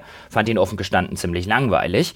Und Hätte ich danach dann vielleicht den Markus Gruber probiert, könnte es sein, dass wir hier heute Abend gar nicht sitzen würden, weil ich gedacht hätte, hey, Spiel finde ich eigentlich schon irgendwie cool, aber keine von den Klassen gefällt mir. Äh, spielst du vielleicht mal nächste Woche weiter. Und dann habe ich halt die Elfe ausprobiert und die Elfe gilt unter oder in der Vermintide Community so ein bisschen als die overpowered äh, Klasse, die es gibt und äh, die, die dringend genervt werden muss und die, die jeder Idiot kann die Elfe toll spielen, die ist am Ende. Du bekommst so eine Abrechnung, auch wenn die keinerlei spielerische Relevanz hat, wer wie viele Kills hatte am Ende einer Mission und die Elfe führt da immer meilenweit. Aber hätte ich, glaube ich, die Elfe nicht gespielt. Nicht, weil die so overpowered ist, sondern weil ich die total befriedigend finde, weil die nahtlos zwischen Nah- und Fernkampf hin und her wechseln kann, weil das Bogenschießen so toll umgesetzt ist. Man kann zum Beispiel, wenn so wie bei der Plankengeschichte, die wir vorher hatten, wenn so eine ganze Horde von Gegnern so im Gänsemarsch auf dich zuläuft und du schießt einen Pfeil mit dem Langbogen rein, dann triffst du nicht nur einen, der geht durch zwei oder drei durch. Und dann schießt du halt so fünf Pfeile in so eine Horde von 30, 40 äh, Skaven und am Ende steht keiner mehr. Das ist auch so ein großartiges Gefühl, das im Fernkampf auch noch umzusetzen. So fantastisch. Und wenn ich dann, dann habe ich halt bei der Elfe habe ich so das Best of both worlds. Ja, ich kann total befriedigenden Fernkampf machen und immer noch mit einem Speer oder mit einem, mit einer großen helle Barde, die sie auch noch nehmen kann, einen befriedigenden Nahkampf haben. Ist halt voll die Jochenklasse. ja, also ich habe angefangen mit dem Kunibert, ja, dem Marcus Kruber. Das erschien mir auch so vom Spiel nahegelegt, weil du mir erzählt hast, dass man den im Prolog spielt. Ich dachte also, okay, das ist vielleicht so der, das Universal-Ding. Das scheint so ein bisschen der, der Tank unter den Klassen zu sein. Das heißt, er nimmt nicht so wahnsinnig viel Schaden. Der hat sowas wie helle Barden. Das heißt, er kann so an vorderster Front dann halt relativ viele von diesen kleineren Hordengegnern auf einmal wegkloppen. Und ich fand den auch erstmal relativ langweilig. Also als ich mit dem gespielt habe, habe ich auch so ein bisschen gedacht, so, na, weiß nicht so recht. Das lag aber auch daran, dass ich da echt noch, noch relativ viele Systeme des Spiels noch gar nicht begriffen hatte. Also das Blocken war mir noch völlig fremd zum Beispiel. Und da habe ich auch gedacht noch so, boah, stehst halt da und drischt auf Horden ein, weiß ja nicht. Und ich wollte eigentlich keine von diesen Fernkampfklassen spielen, habe ich dann wenig, ich habe mal den Pyromancer oder die Pyromancerin, muss man ja richtig sagen, gespielt, aber ähm, auch nicht wahnsinnig weit und bin dann hinterher bei diesem Hexenjäger hängen geblieben, weil der eine schöne Mischung war. Der hat äh, durchaus relativ effektiven Nahkampf, wenn er die richtige Waffe dafür hat und hat aber, ist aber auch im Fernkampf durchaus relativ mächtig, weil er einzelne Fernkampfwaffen hat, die echt sehr viel Schaden machen können. Ist dann von der, äh, von der Ammo, also von der Munition her relativ begrenzt, aber der, der schien mir auch so eine sehr schöne Hybridklasse zu sein, wo ich jetzt einfach in, auf der Distanz jeweils kämpfen kann, die für mich gerade die ist, auf die ich gerade Lust habe. Und dann fand ich es auch relativ cool. Also auch, weil ich dann, aber ich glaube, dass da hat auch viel damit zu tun gehabt, dass ich den als letzten angefangen habe. Ich hatte schon sozusagen das meiste Vorwissen über das Spiel und konnte dann einfach viel effektiver mit dem umgehen. Ich glaube, wenn ich die in einer anderen Reihenfolge gespielt hätte, hätte ich vielleicht auch hinterher den Kruber irgendwie cooler gefunden. Ich weiß es nicht. Was ich so ganz interessant finde an dem Spiel ist, jeder dieser fünf Klassen, ich habe es ja vorher schon mal erwähnt, schaltet im weiteren Spielverlauf noch zwei weitere Klassen frei, sodass am Ende 15 Klassen dabei rumkommen, weil jede äh, Basisklasse quasi drei Klassen, die Basisklasse, die erste erweiterte, die zweite erweiterte hat und dann mal fünf Ähm, beim Zwerg ist es zum Beispiel so, deswegen hat er mir keinen Spaß gemacht. Jede dieser einzelnen Klassen, die Basisklasse und die beiden erweiterten, die erste schaltet man mit Level 7, die zweite mit Level 12 frei, haben ihre eigenen Talentbäume. Da kann man dann mit Level 5, mit Level 10, mit Level 15, mit Level 20 und mit Level 25 jeweils ein Talent sich aussuchen, das besondere Boni bringt. Die kann man auch zwischen den Missionen, kann man da fröhlich hin und her wechseln, wenn man das möchte, in den Missionen nicht. Das heißt, man muss sich das Loadout sozusagen vorher überlegen. Und die haben nicht nur eigene Talente, sondern jede dieser Klassen hat auch einen eigenen passiven Skill, den sie bekommt und einen eigenen aktiven Spezialfähigkeit, wo sich ein Balken auflädt. Und wenn der aufgeladen ist, das dauert je nach Spezialfähigkeit mal mehr mehr oder mal weniger lang, dann kann man mit der F-Taste, kann man die ähm, Spezialfähigkeit sozusagen zünden. Und bei dem Zwerg war es jetzt so, diese Basisklasse des Zwerges, wenn ich mir die angucke, also jetzt mit meinem limitierten Wissen, sieht die total underpowered aus. Da ist die Spezialfähigkeit sowohl passiv als auch aktiv eher mäh. Die Talente, ich gucke dann so drüber und denke mir, also das kann ich eigentlich nicht, das ist sehr situativ. Hm. Und dann schaltet man die Klasse auf Level 7 zum Beispiel frei. Iron Breaker heißt der, glaube ich. Und das ist halt ein Weltklasse-Tank. Der hat zum Beispiel eine Spezialfähigkeit. Wenn du die zündest, greifen dich alle Gegner im Umkreis an. Und während du blockst, kostet das aber in der Zeit keine Stamina. Das heißt, ich kann in so eine Horde reinrennen mit dem, zünde meine Spezialfähigkeit, drücke die Blockentaste und meine Mitstreiter können, ohne dass sie in irgendeiner Form einen Schadenspunkt kriegen müssen, weil die hauen ja alle auf mich ein und meine Stamina geht nicht runter, das heißt, ich kann jeden Angriff blocken, können diese Horde in Rekordzeit wegmetzeln. Das ist zum Beispiel eine sehr, sehr befriedigende Spezialfähigkeit, die man dann dort hat. Und jetzt habe ich gerade mit dem Zwerg, weil ich Level parallel ein paar äh, Charakterklassen, habe ich jetzt gerade Level 12, nämlich den Slayer freigeschaltet, der dann wiederum keine Fernkampfwaffe hat, sondern mit zwei Nahkampfwaffen operiert und so einen Sprungangriff hat, den man dann eben mit der F-Taste auslöst. Und die passive Fähigkeit ist, mit jedem Treffer bekommt er einen Schadensbuff. Das heißt, wenn du mit dem in so eine Gegnerhorde reinhüpfst, die werden dann auch ganz kurz gestunt und dann mit zwei Äxten um links, rechts, vorne, hinten um dich haust, ist auch eine total fantastisch befriedigende Erweiterung erweiterte Klasse. Ich ja, das, das wirklich find geil. ich habe ja, das schon gesehen. Also ich habe es nicht selber gespielt, aber die Zwerge mit den zwei Äxten siehst du relativ häufig. Die sind, glaube ich, recht beliebt und es ist sehr gut anzusehen auch. Und es macht halt auch einen Heidenspaß. Und ich finde, was man dem Spiel hoch anrechnen muss, ist die auch innerhalb der einzelnen Klassen die Vielfalt, die man spielen kann. Auch bei der Elfe ist es so, die Standardklasse der Waystalker heißt der, glaube ich, im englischen Original. Der hat eine extrem starke passive Fähigkeit, eine extrem starke aktive Fähigkeit und der schaltet im weiteren Spielverlauf über die Talente auch extrem starke Talente frei. Der ist zum Beispiel in der Lage, dass sich die Lebensenergie der ganzen Party, wenn sie nicht im Kampf ist, langsam regeneriert bis zu einem gewissen Maximum, was eine extrem starke Fähigkeit ist. Und die erste passive Fähigkeit, die er selber bekommt, oder die sie selber bekommt, die Elfe, ist, dass das für sie funktioniert. Also standardmäßig ist es so, dass die Elfe Health regeneriert bis zu einem gewissen Maximum, was eine extrem starke Fähigkeit ist. Dazu hat sie einen extrem starken Spezialangriff mit, den, mit ihrem Bogen, der tatsächlich so einen Special-Gegner mit einem Auslösen über den Jordan schickt.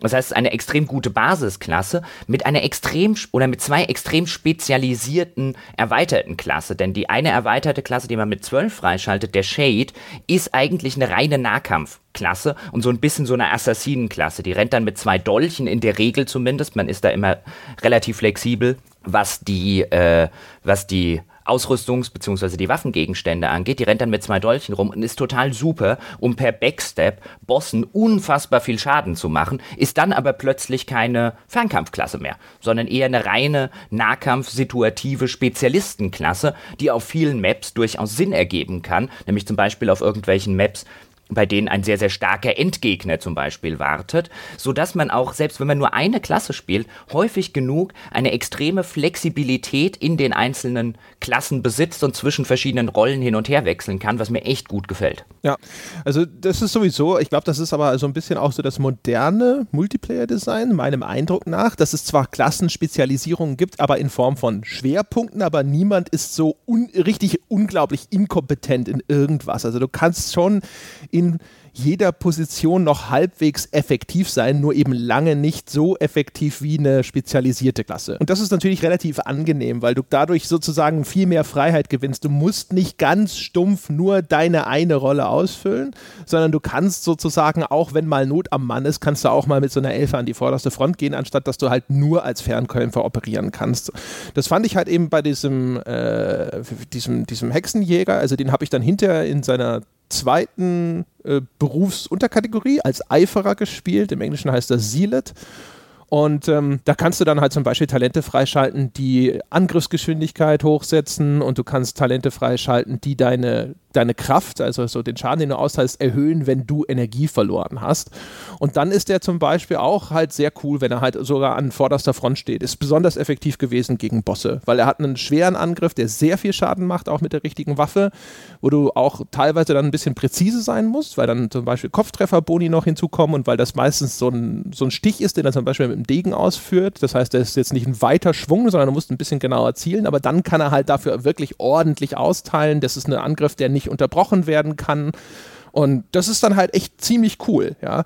Du hast dann halt so das Gefühl, so, ah, das ist genau die Situation, dafür bin ich gemacht, ja. Es ist irgendwo so ein Rattenoger da, ja, alle aus dem Weg, lassen sie mich auf das Viech einstechen und fühlst dich dann auch besonders toll und nützlich. Und das sind halt dann so die Momente, wenn du das Spiel so ein bisschen verstanden hast und wenn du auch verstanden hast, was du besonders gut kannst und sowas, dann funktioniert das gut. Und du kannst ihn aber auch zum Beispiel einfach durch einfach ein bisschen andere Ausrüstung und eine andere Talentwahl, kannst du auch dafür sorgen, dass wenn er, wenn du jetzt zum Beispiel auch von dem Equipment, das du ausrüstest, schaust, schaust, dass du viel Zeug hast, was Angriffsgeschwindigkeiten nochmal erhöht, kannst du halt zum Beispiel auch relativ effektiv gegen Horden mit dem vorgehen. Das ist halt alles ziemlich nett. Wenn wir jetzt eh schon beim Thema sind, sollten wir ganz kurz über das Progression-System des Spiels reden, nämlich wie man eben im weiteren Spielverlauf stärker wird.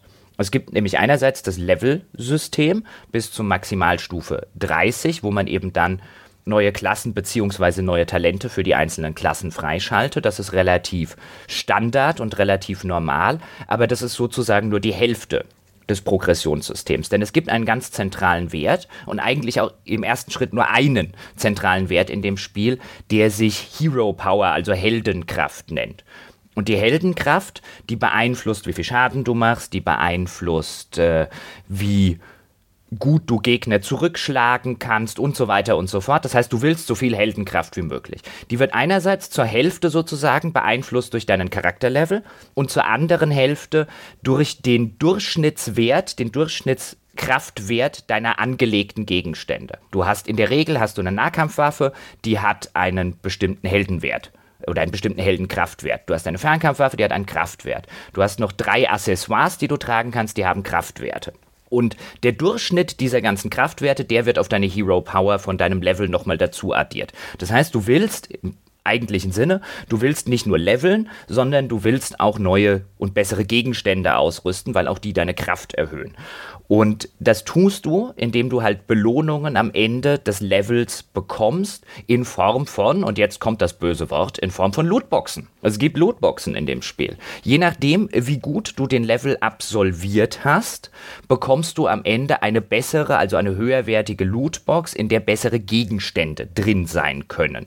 Beeinflusst wird das zum Beispiel, wir haben vorher die Mechanik erwähnt, wenn du drei Folianten und zwei Grimoires ins Ziel bringst, dann bekommst du einen extrem extremen Bonus. Das heißt, du wirst ein besser, eine bessere, eine höherwertige Lootbox bekommen und eine höhere Wahrscheinlichkeit, dass da tolle Gegenstände drin sind. Die gibt es auch in verschiedenen, wie man die aus Lootboxen kennt. Es gibt die weißen Gegenstände, die können nichts Besonderes. Dann gibt es die grünen, die haben noch eine Spezialattribut, die machen dann, was weiß ich, sowas wie 4% mehr Crit-Schaden oder 3% mehr Crit-Chance und solche Geschichten. Dann gibt es blaue Gegenstände, die haben zwei von diesen Eigenschaften. Dann gibt es orangene Gegenstände, die haben zwei von diesen Eigenschaften und noch eine totale Special-Eigenschaft. Später kommen, glaube ich, noch, aber soweit bin ich noch nicht, im Legendary-Schwierigkeitsgrad noch rote Gegenstände dazu, die dann besonders fantastisch zu sein scheinen. Da bin ich mal gespannt, auf die, wenn ich da hinkomme. Und so ist es halt, und das ist insofern ganz interessant, weil es auch immer eine Abwägungsfrage ist. Es ist eine Abwägungsfrage, wie viele von diesen Folianten zum Beispiel will ich mit ins Ziel bringen, weil sie bringen mir ja besseres Loot. Wenn ich jetzt allerdings an der Mission scheitere, weil wir zum Beispiel zwei Folianten dabei haben, wir mit nur halben Hitpoints durch die Weltgeschichte rennen und beim Boss gewiped sind, dann kriege ich überhaupt keinen Loot. Das heißt, auch da ist es immer so eine taktische Abwägung. Viele Spieler, mir ist das insbesondere am Anfang auf dem niedrigsten Schwierigkeitsgrad aufgefallen, viele Spieler horden diese Sachen und wo du halt schlicht und ergreifend denkst, es wäre wesentlich effektiver, weil das ganze Loot, was wir jetzt mit Level 2 kriegen, das schmeißen wir auf Level 3 nach der nächsten Mission sofort wieder weg, weil da die Progression auch relativ schnell geht. Wir sollten nicht nach den Folianten und wir sollten nicht nach den Grimoires gucken, sondern wir sollten gucken, dass wir so schnell wie möglich ans Ende dieses Levels kommen, weil das einfach eine effektivere Nutzen unserer Zeit ist. Und so ist das halt eine sehr interessante spielmechanische Abwägung, die am Ende durch dieses Loot-System noch existiert. Und vielleicht noch da ganz kurz an der Stelle, Lootboxen kann man nicht kaufen mit Echtgeld oder sonst irgendwas. Das ist wirklich eine reine Ingame-Spielmechanik. Ja, bisher zumindest. Ja, und hoffentlich bleibt das auch so. Ähm, ich muss gestehen, das ist tatsächlich eine von den Sachen, die mich an dem Spiel ein bisschen stören. Trotzdem noch, ähm, ich habe das Gefühl, das hat so einen das ist halt einfach Overkill, wie viel da für mich ausgewürfelt wird. Also das Ding ist, es gibt, äh, es gibt noch ein zusätzliches Item, das man aber in dem Level auch zufällig finden kann, das zufällig spawnt. Das sind diese Loot-Würfel oder wie die heißen. Loot-Dices heißen sie im Englischen zum Beispiel die spawnen auch zufällig, zum Beispiel äh, mit Gegnern. Da gibt es diese Ratten, die so Beutel durch die Gegend tragen. Und die Sackratten. Die ja, die ich nenne sie, ich nenne sie natürlich Sackratten, weil sie haben einen Sack auf dem Buckel, also genau. sind sie Sackratten. Ja, und wenn du so eine umbringst, hat sie vielleicht so einen Loot-Dice mit dabei.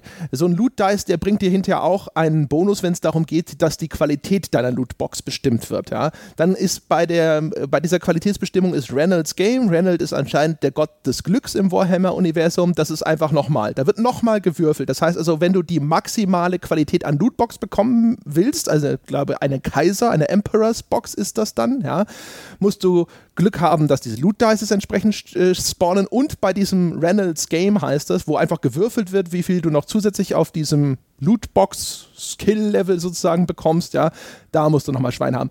Da musst du also Schwein haben, dass du diese Box überhaupt bekommst. Und dann musst du auch noch Schwein haben, was dann eben in dieser Box drin ist. Ja? Und dann musst du nochmal Schwein haben, was für Werte bei diesen Gegenständen, die dann hoffentlich blau oder orange sind, ausgewürfelt werden.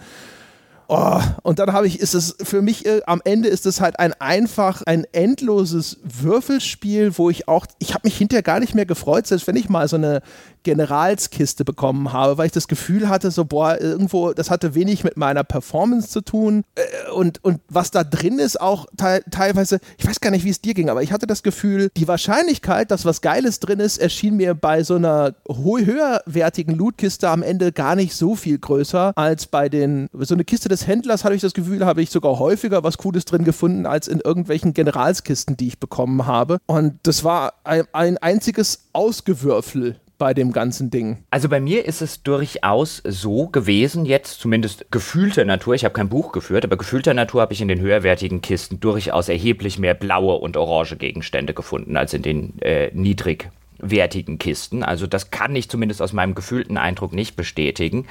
Ich verstehe, was du meinst. Und ich verstehe gut, was du meinst. Und ich meine, die regelmäßigen Hörer und Hörerinnen dieses Podcasts werden wissen, was ich in der Regel von Lootbox-Mechaniken halte. Also wenn man die da drin jetzt auch noch kaufen könnte, würden wir, glaube ich, völlig anderes über das Spiel reden. Zumindest ich würde völlig anders über das Spiel reden. Aber da das nicht der Fall ist, finde ich das relativ vergleichbar. Zum Beispiel mit einem Diablo. Jeder Boss in Diablo ist letztlich eine Lootbox.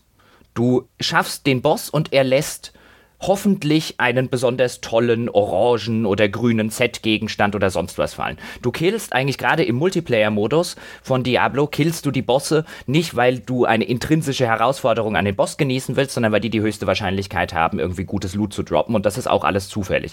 Auf dieser spielmechanischen Basis könnte man letztlich sagen, jeder Boss in Diablo ist eine Lootbox. So ähnlich wie eben die Lootboxen in, ähm, in Vermintide 2 jetzt. Das hat natürlich einen RNG, wie es auf Neudeutsch so schön heißt, also einen Zufallseffekt. Das kann natürlich auch frustrierend sein, wenn man die ganze Zeit keinen Gegenstand bekommt, den man eigentlich haben will. Wobei man bei Vermintide 2 jetzt noch sagen muss, es gibt ein Crafting-System, ein relativ rudimentäres Crafting-System. Das heißt, wenn du unbedingt einen Speer haben willst, zum Beispiel als Elfe, aber die ganze Zeit kein besserer äh, Speer droppt, dann kannst du dir auch einen zusammen craften, wenn du das möchtest. Ähm, das heißt, in der Summe stört mich dieses Lootbox-System, beziehungsweise was es ja eigentlich ist, wenn man Lootboxen denkt, denkt man jetzt an Mikrotransaktionen und so weiter. Dieses Zufalls-Loot-System in diesem konkreten Fall nicht so sehr, wie mich das zum Beispiel bei vielen Singleplayer-Spielen stören würde. Da würde es hm. mich echt stören. Also es ist auf jeden Fall natürlich eine ganz große Entlastung, dass da keine, keine Microtransactions dahinter stehen. Das, das ist auf jeden Fall positiv.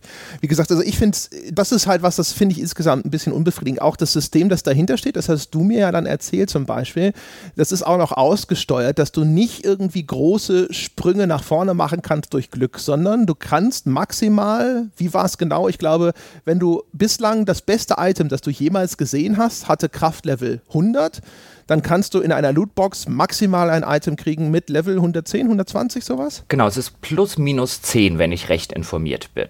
Und immer abhängig von dem individuellen Charakter. Hm. Also das höchste, glaube ich zumindest, ähm, man mag mich dann korrigieren, weil das sind wieder Sachen, die einem das Spiel einfach nicht erklärt. Warum auch blödes Spiel? Also muss man die irgendwie nachlesen und dann liest man vielleicht auch irgendwo was Falsches oder was äh, nur halbrichtiges. Aber ja, die, der Power-Level der Items, die dort drin sind, bewegen sich plus minus 10 von dem höchsten, was du gesehen hast. Und es ist schwierigkeitsgradabhängig. Auf dem niedrigsten Schwierigkeitsgrad ist der maximale Power-Level, den du aus einer Box bekommen kannst, Level 100. Ja, ganz genau, ja.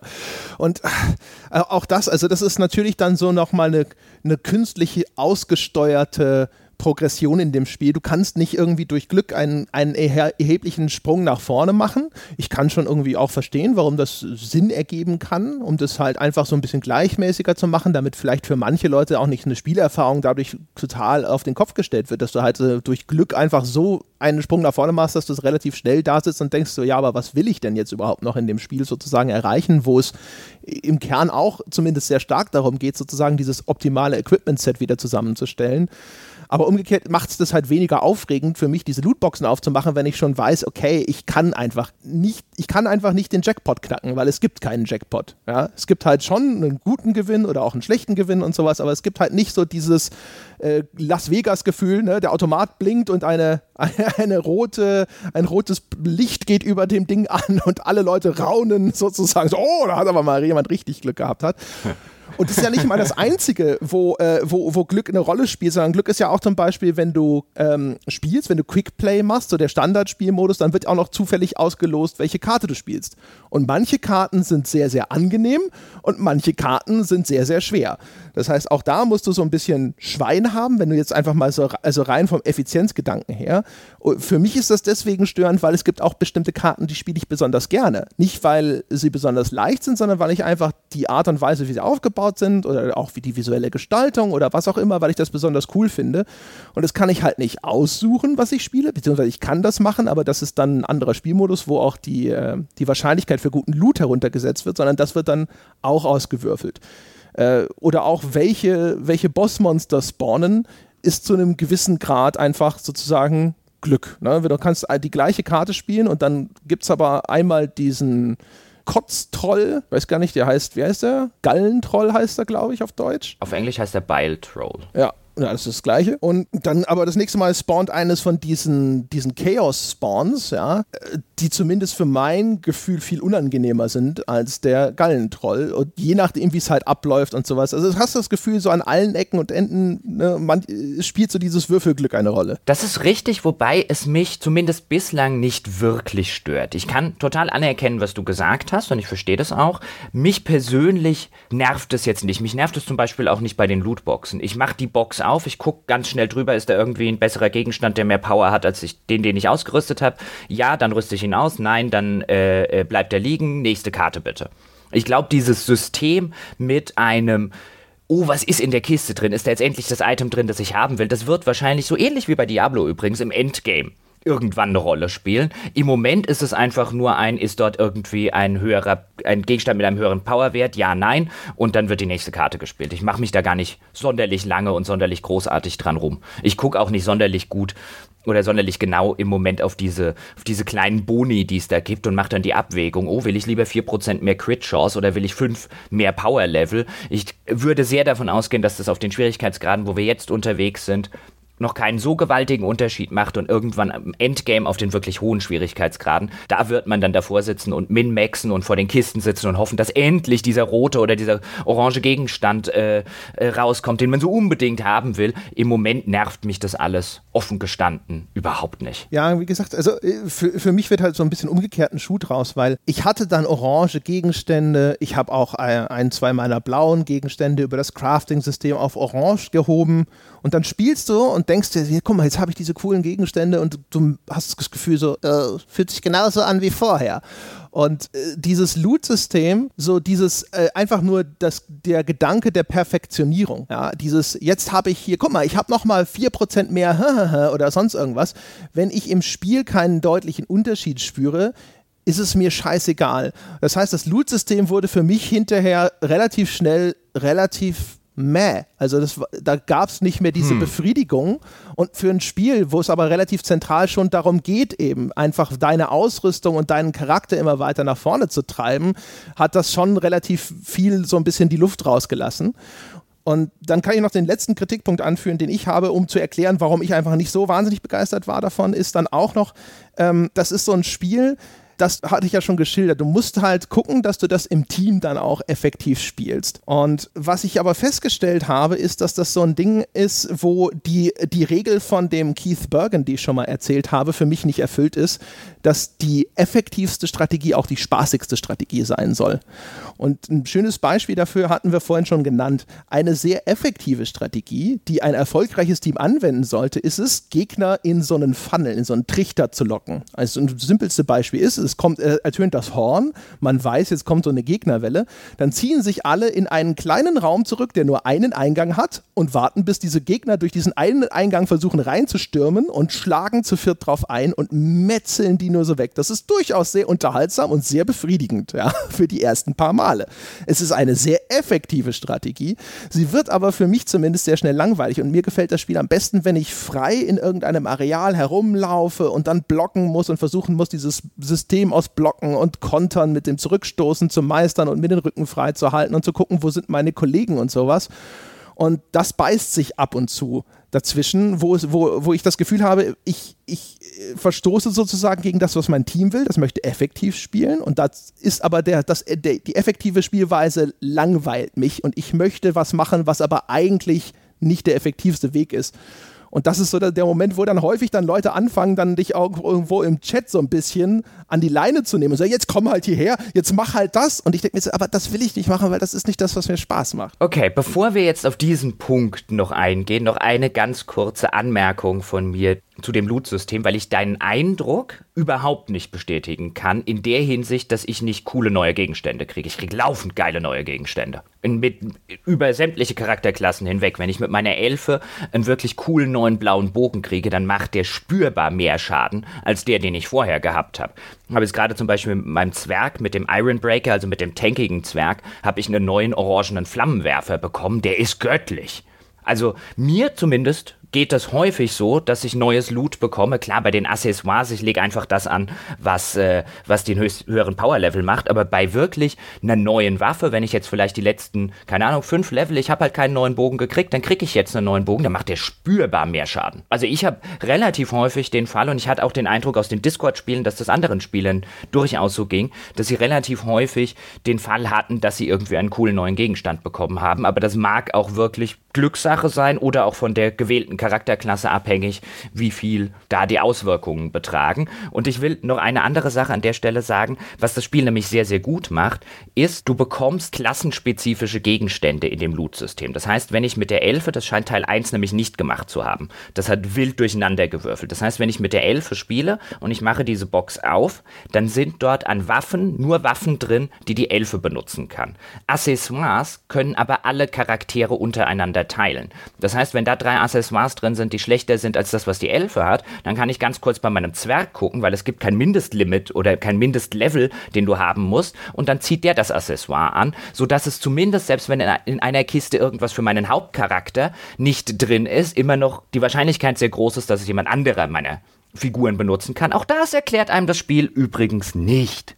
Und jetzt können wir dann wahrscheinlich, weil die zwei Anmerkungen wollte ich noch machen, auf das Teamplay so ein bisschen eingehen. Wollen wir es vielleicht ein bisschen grundsätzlicher aufziehen und gleich noch die Schwierigkeitsgrade mit einbeziehen? Äh, nur zu. Aber ich kenne ich kenn nur die ersten zwei. Also ich habe nur bis Veteran gespielt, ich habe nie auf Champion gespielt. Weil das war so ein bisschen mein Eindruck, auch als ich zum Beispiel den ein oder anderen Testbericht internationalerweise quergelesen habe, wo ich immer so ein bisschen den Eindruck hatte, man muss aufpassen, dass man das Spiel auf dem niedrigsten Schwierigkeitsgrad, also auf Rekrut, nicht mit dem Spiel verwechselt, was auf Veteran passiert und dann später auf Champion noch eine Runde extremer wird.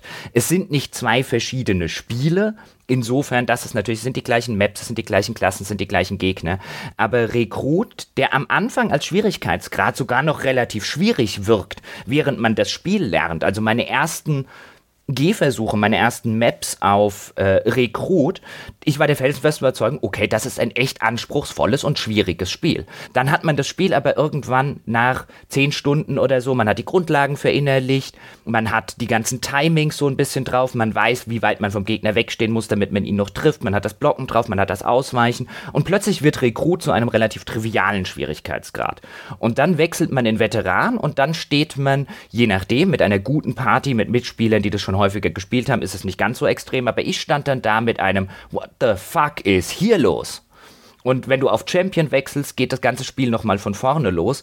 Und spätestens auf Champion, auf Veteran ist es so ein Mittelding, spätestens auf Champion kommst du ohne ein gutes Teamplay mit vielen Absprachen, mit Leuten, die wissen, was sie tun, mit gescheitem ja, Health- oder Heiltrankmanagement und Grimoire und Foliantmanagement. Spätestens auf Champion kommst du nicht mehr weiter. Da musst du die Maps kennen, da musst du deine Klasse gut kennen und du musst vor allen Dingen vernünftig zusammenspielen, du musst dich absprechen. Ich mag das. Ich spiele gern Spiele, nicht nur online übrigens, auch durchaus offline Natur, bei denen ein Team funktioniert wie so eine gut geölte Maschine. Das macht mir sehr viel Spaß. Du bist da eher so ein bisschen der, der der andere Typ, würde ich sagen. Du bist eher so der, ja, der Günther Netzer sozusagen. Nerv mich nicht mit mhm. deiner Taktik, ich mache, was ich will. Jein, also ich, ich, ich will halt einfach einen gewissen Grad von Autonomie behalten. Äh, und da bin ich garantiert auch einfach nicht, einfach nicht 100% kompatibel mit dem Spiel. Ja, das gebe ich gerne zu. Also ein, äh, ein Teamspiel, das kann ich, das mache ich gerne. Es ist nicht so, dass ich jetzt sagen würde, ich habe überhaupt kein Interesse daran, kooperativ zu spielen. Äh, sondern, weißt du, was ich toll finde, ist das, was wir schon beschrieben haben. Weißt du, ein anderer Teamkamerad braucht Hilfe und dann schaut man, dass man halt schnell dahin kommt, um ihm zu helfen. Oder auch taktisch im Team irgendwie vorzugehen. Ne? Wer steht wo oder sonst irgendwas. Was, wo es anfängt, mich zu nerven, ist halt, und das ist vielleicht auch einfach notwendig dann auf höheren Schwierigkeitsgraden, wenn es darum geht, einem sehr detaillierten Plan mikroskopisch genau zu folgen. Also du musst jetzt genau hier stehen und du musst jetzt genau das machen. Nimm jetzt das mit. Jetzt gehen wir genau dahin und tun genau das und dein Job ist genau diese Abfolge von Aktionen in dieser Reihenfolge.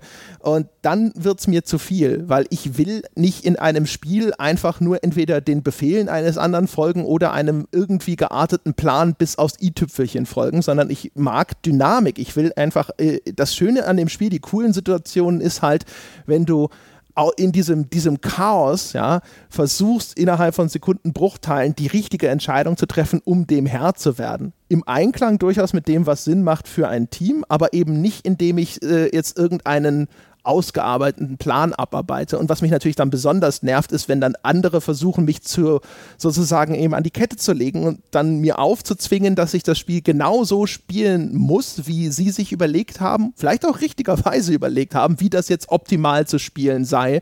Wo ich dann halt denke, so, ja, aber das ist nicht die, die Vorgehensweise. Das ist maximiert nicht meinen Spielspaß, maximiert vielleicht unseren Erfolg, aber nicht den Spielspaß. Ich kann das sehr gut nachvollziehen. Ich glaube, da muss man entweder der Typ dafür sein oder der Typ dafür nicht sein.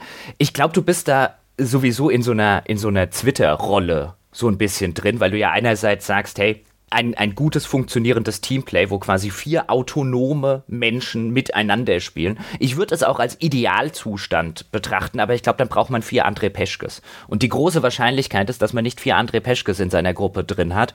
Und dann ergibt es durchaus mehr Sinn, wenn einer so ein bisschen zumindest die Anführerrolle übernimmt und halt zumindest sagt, wir machen jetzt das, wir machen jetzt das, weil sonst die Wahrscheinlichkeit und die Gefahr relativ groß ist, dass man sich irgendwie trennt oder dass irgendjemand etwas tut, was der ganzen Gruppe schadet und auf höheren Schwierigkeitsgraden wird das Spiel eher so rein fundamental. Natürlich ist es immer noch auf dem Bildschirm ein riesengroßes Gemetzel und ein riesengroßes befriedigendes Gemetzel. Aber es geht weniger darum, so viel wie möglich zu metzeln, weil du kriegst eh nichts dafür. Du kriegst, wie du es ja schon gesagt hast, bringt mir nichts, wenn ich einen Gegner umbringe. Der bringt mir keine Erfahrungspunkte, der bringt mir kein Loot, der bringt mir gar nichts. Die einzige Wahrscheinlichkeit ist, dass er mir Health abnimmt. Und auf den späteren Schwierigkeitsgraden wird es mehr oder weniger zu einem Spiel, das sich darum dreht, so gut wie möglich mit seiner sehr überschaubaren Lebensenergie, weil die Gegner halt massenweise Schaden machen, umzugehen. Und dann ergibt es halt sehr viel Sinn, da vorne ist eine Patrouille, nein, die greifen wir jetzt nicht an. Die bringt uns nichts, wenn wir die umgebracht haben. Die sorgt lediglich dafür, dass drei unserer äh, Partymitglieder die Hälfte ihrer Lebensenergie verlieren und dann müssen wir wieder hoffen, dass wir eine der spärlichen äh, Heiltränke und so weiter finden und die könnten wir für was anderes, nämlich für einen Bosskampf viel, viel be besser gebrauchen und dann wird es halt zu dieser Sorte Spiel, in denen eine, eine gut geölte Teammaschine einfach äh, nicht nur der erfolgsversprechendste Faktor ist, sondern irgendwann der einzige Faktor ist, der zu einem Erfolg führt. Und da muss man, glaube ich, einfach der, der Typ dafür sein. Ich finde es generell sowieso ganz interessant, und fand das insbesondere zum Einstieg interessant, als ich auf den niedrigsten Schwierigkeitsgrad gespielt habe und als ich alleine gespielt habe, bevor du dazugekommen bist, bevor ich im Discord mit Leuten dann zusammengespielt habe, die das sich da teilweise erheblich besser auskennen äh, als ich und wo man dann gewisse Dinge mitnimmt und gewisse Sachen lernen kann. Das war nämlich so, die ersten paar Spiele, die ich gemacht habe, da waren in zwei Spielen, waren Leute dabei, die halt den Ingame-Voice-Chat benutzt haben. Und jetzt nicht zum Chatten und wirklich, hey, wer bist denn du und wo kommst denn du her, sondern einfach nur, um den Leuten zu sagen, was sie als nächstes machen sollen. Und der Unterschied vom Spiel und von dem, wie sich der Level gespielt hat, war sowas von gewaltig. Waren diese Leute nicht drin, haben die vier Fremden in aller Regel, es gab Ausnahmen, aber in aller Regel hat jeder gemacht, was er wollte. Und es ging total schief und keiner wusste so ganz genau, was er eigentlich machen soll. Auch dann renne ich mal da drüben hin und äh, schieß mal auf die Gruppe und der andere rennt da vorne hin und der nächste holt da hinten den Folianten. Und ehe du dich versiehst, ist die ganze Gruppe gewiped, weil äh, sie an vier verschiedenen Stellen im Level von irgendwelchen Gegnerhorden überrannt wurde, die sie alleine gar nicht äh, geschafft haben. Und kaum war aber jemand in dem Teamspeak, der gesagt hat, hol da drüben den Foliant, dann ist derjenige brav hingelaufen, hat den Foliant geholt, ist wieder zurückgekommen. Schießen auf die Gruppe da drüben. Dann hat man brav auf die Gruppe da drüben geschossen. Da hat man so einen, also ich saß so ein bisschen da und habe gesehen und habe so gemerkt, dass es anscheinend ein grundlegendes menschliches Bedürfnis, vielleicht nicht bei André Peschke, aber zumindest bei vielen Leuten gibt, dass einem jemand sagt, was man als nächstes machen soll. Ich glaube, wenn Sebastian hier wäre, der hatte nur keine Lust, Vermintide 2 zu spielen, wenn Sebastian hier wäre, würde der jetzt wiederum argumentieren, ja, sag mir, was ich machen soll. Von dem Herrn Stanger keine Worte in den Mund legen. Äh, wie gesagt, ich habe mein Problem ist halt wirklich gar nicht mal so der Anführer an sich, sondern eben, wenn es halt dann wirklich so so, so, so kleinteilig wird. Ich glaube, der Unterschied in der Erfahrung ist da halt auch einfach äh, teilweise gewaltig. Das haben wir ja zum Beispiel auch gemerkt, als wir das erste Mal so zusammengespielt haben. Für mich war dieses Spiel halt auch noch neu. Und äh, kleine Gegnergruppen waren eine tolle Gelegenheit, um dieses Kampfsystem einfach mal wirklich äh, in, in einem Maßstab auch auszuprobieren, zu verinnerlichen, wo ich einfach auch viel mehr ein Erfolgsgefühl habe. Das ist eine Gruppe, der kannst du dich ganz gut auch als einzelner Charakter stellen. Du kannst das Blocken besser üben, wenn dann die 25 Viecher um dich rumstehen.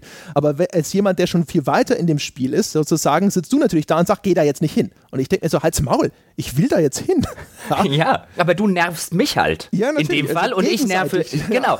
Man nervt sich, man nervt sich gegenseitig. Und das geht ja auch so wieder dahin zurück, was ich so ein bisschen eingangs gesagt habe. Ich würde generell sagen, jetzt weniger als Kritik an Vermintide 2 im konkreten Falle, sondern eher an solchen Online-Spielen im Allgemeinen eigentlich müssten die Entwickler haben, ein Interesse haben, ein gesteigertes Interesse daran haben, dass sie ein besseres Matchmaking-System, dass sie vielleicht in irgendeiner Form auch ein Mentorenprogramm oder sonst irgendetwas entwickeln, weil ich kann mir zumindest vorstellen, dass viele Spieler relativ früh diese Spiele aufhören, weil sie genau solche Nervsituationen reinkommen. Und mhm. da entsteht natürlich auch so ein toxisches Verhalten, ohne das jetzt schönreden zu wollen. Aber wenn ich halt das fünfte Spiel mit Vollidioten gefühlt gespielt habe, die machen, was sie wollen, dann ist meine persönliche Hemmschwelle jetzt nicht. Ich käme trotzdem nicht auf die Idee, im Chat reinzuschreiben, dass, äh, was bist denn du für ein dummer Wichser oder sonst irgendwelche Geschichten. Da bin ich wahrscheinlich zu gut erzogen. Aber das fördert natürlich sowas. Das liegt ja, nicht in jedem Fall daran, dass das das alles Arschlöcher sind, sondern dass es eben zu solchen Situationen äh, äh, kommt, wie du jetzt gerade äh, zwischen uns äh, eine geschildert hast. Der eine macht was, was ihm gerade Spaß macht und der andere steht da und sagt schlicht und ergreifend, warum gehst du mir jetzt mit deinem mit deinem, mit deinem Nerven auf den Sack. Das ist ja so ein, so ein gewisser interner Power Struggle der sich da entbindet. So, wer hat das Recht auf seinen Spaß? Ja, genau. Also das, das wirst du natürlich ganz, ganz eliminieren, wirst du sowas nicht können, weil es garantiert einfach unterschiedliche Schwerpunkte gibt, wo die Leute ihren Spaß draus ziehen. Das haben wir ja jetzt auch hier schon, glaube ich, ganz gut rausgearbeitet, was halt jetzt sozusagen für uns jeweils das ist, was uns viel Spaß macht oder vielleicht weniger Spaß macht, dass das durchaus unterschiedlich sein kann. Aber das, äh, das, das stimmt schon. Das Matchmaking ist halt, glaube ich, bei Online-Spielen generell noch immer so ein bisschen der, der heilige Gral, der bislang noch nicht nicht gefunden wurde. Da gibt es ja sogar in, in Vermintide noch ganz andere, sehr anschauliche Beispiele, nämlich zum Beispiel, wenn du mit sehr, sehr starken Leuten zusammengewürfelt wirst, also ich, es gibt, ich habe Runden gespielt, da fühlst du dich so impotent, weil du spielst mit irgendeinem 26er Charakter. Ich habe erlebt, wie so ein Zwerg und eine, eine, eine Pyromancerin, die sind vorne weggelaufen. Der Zwerg hatte einen dieser Flammenwerfer, die Pyromancerin hatte von Haus aus diese krassen Flächenzauber mit Area of Effect Damage und sowas und die haben, ich konnte kaum an einen Gegner rankommen. Die sind einfach gestorben, bevor ich sie überhaupt erreicht habe. Und dann bist du halt einfach nur so mit dabei, ja, und du kannst ja natürlich da sitzen und denken so, ja, so so einfach kommst du nie wieder an Erfahrungspunkte und an eine prall gefüllte Lootkiste. Aber die, die Runden in Vermintide sind halt auch relativ lang. Du spielst schon 15, 20 Minuten für so eine Map, je nachdem. Kommt ein bisschen auch auf die Map an. Und dann äh, wenn du dann in so einem Zustand bist, das ist dann halt echt so, brr, dann sitzt du da und denkst dir so, hm, ja, könnte jetzt natürlich auch einfach aus dem Spiel rausgehen, aber irgendwie, weiß auch nicht, ist auch schlechte Etikette.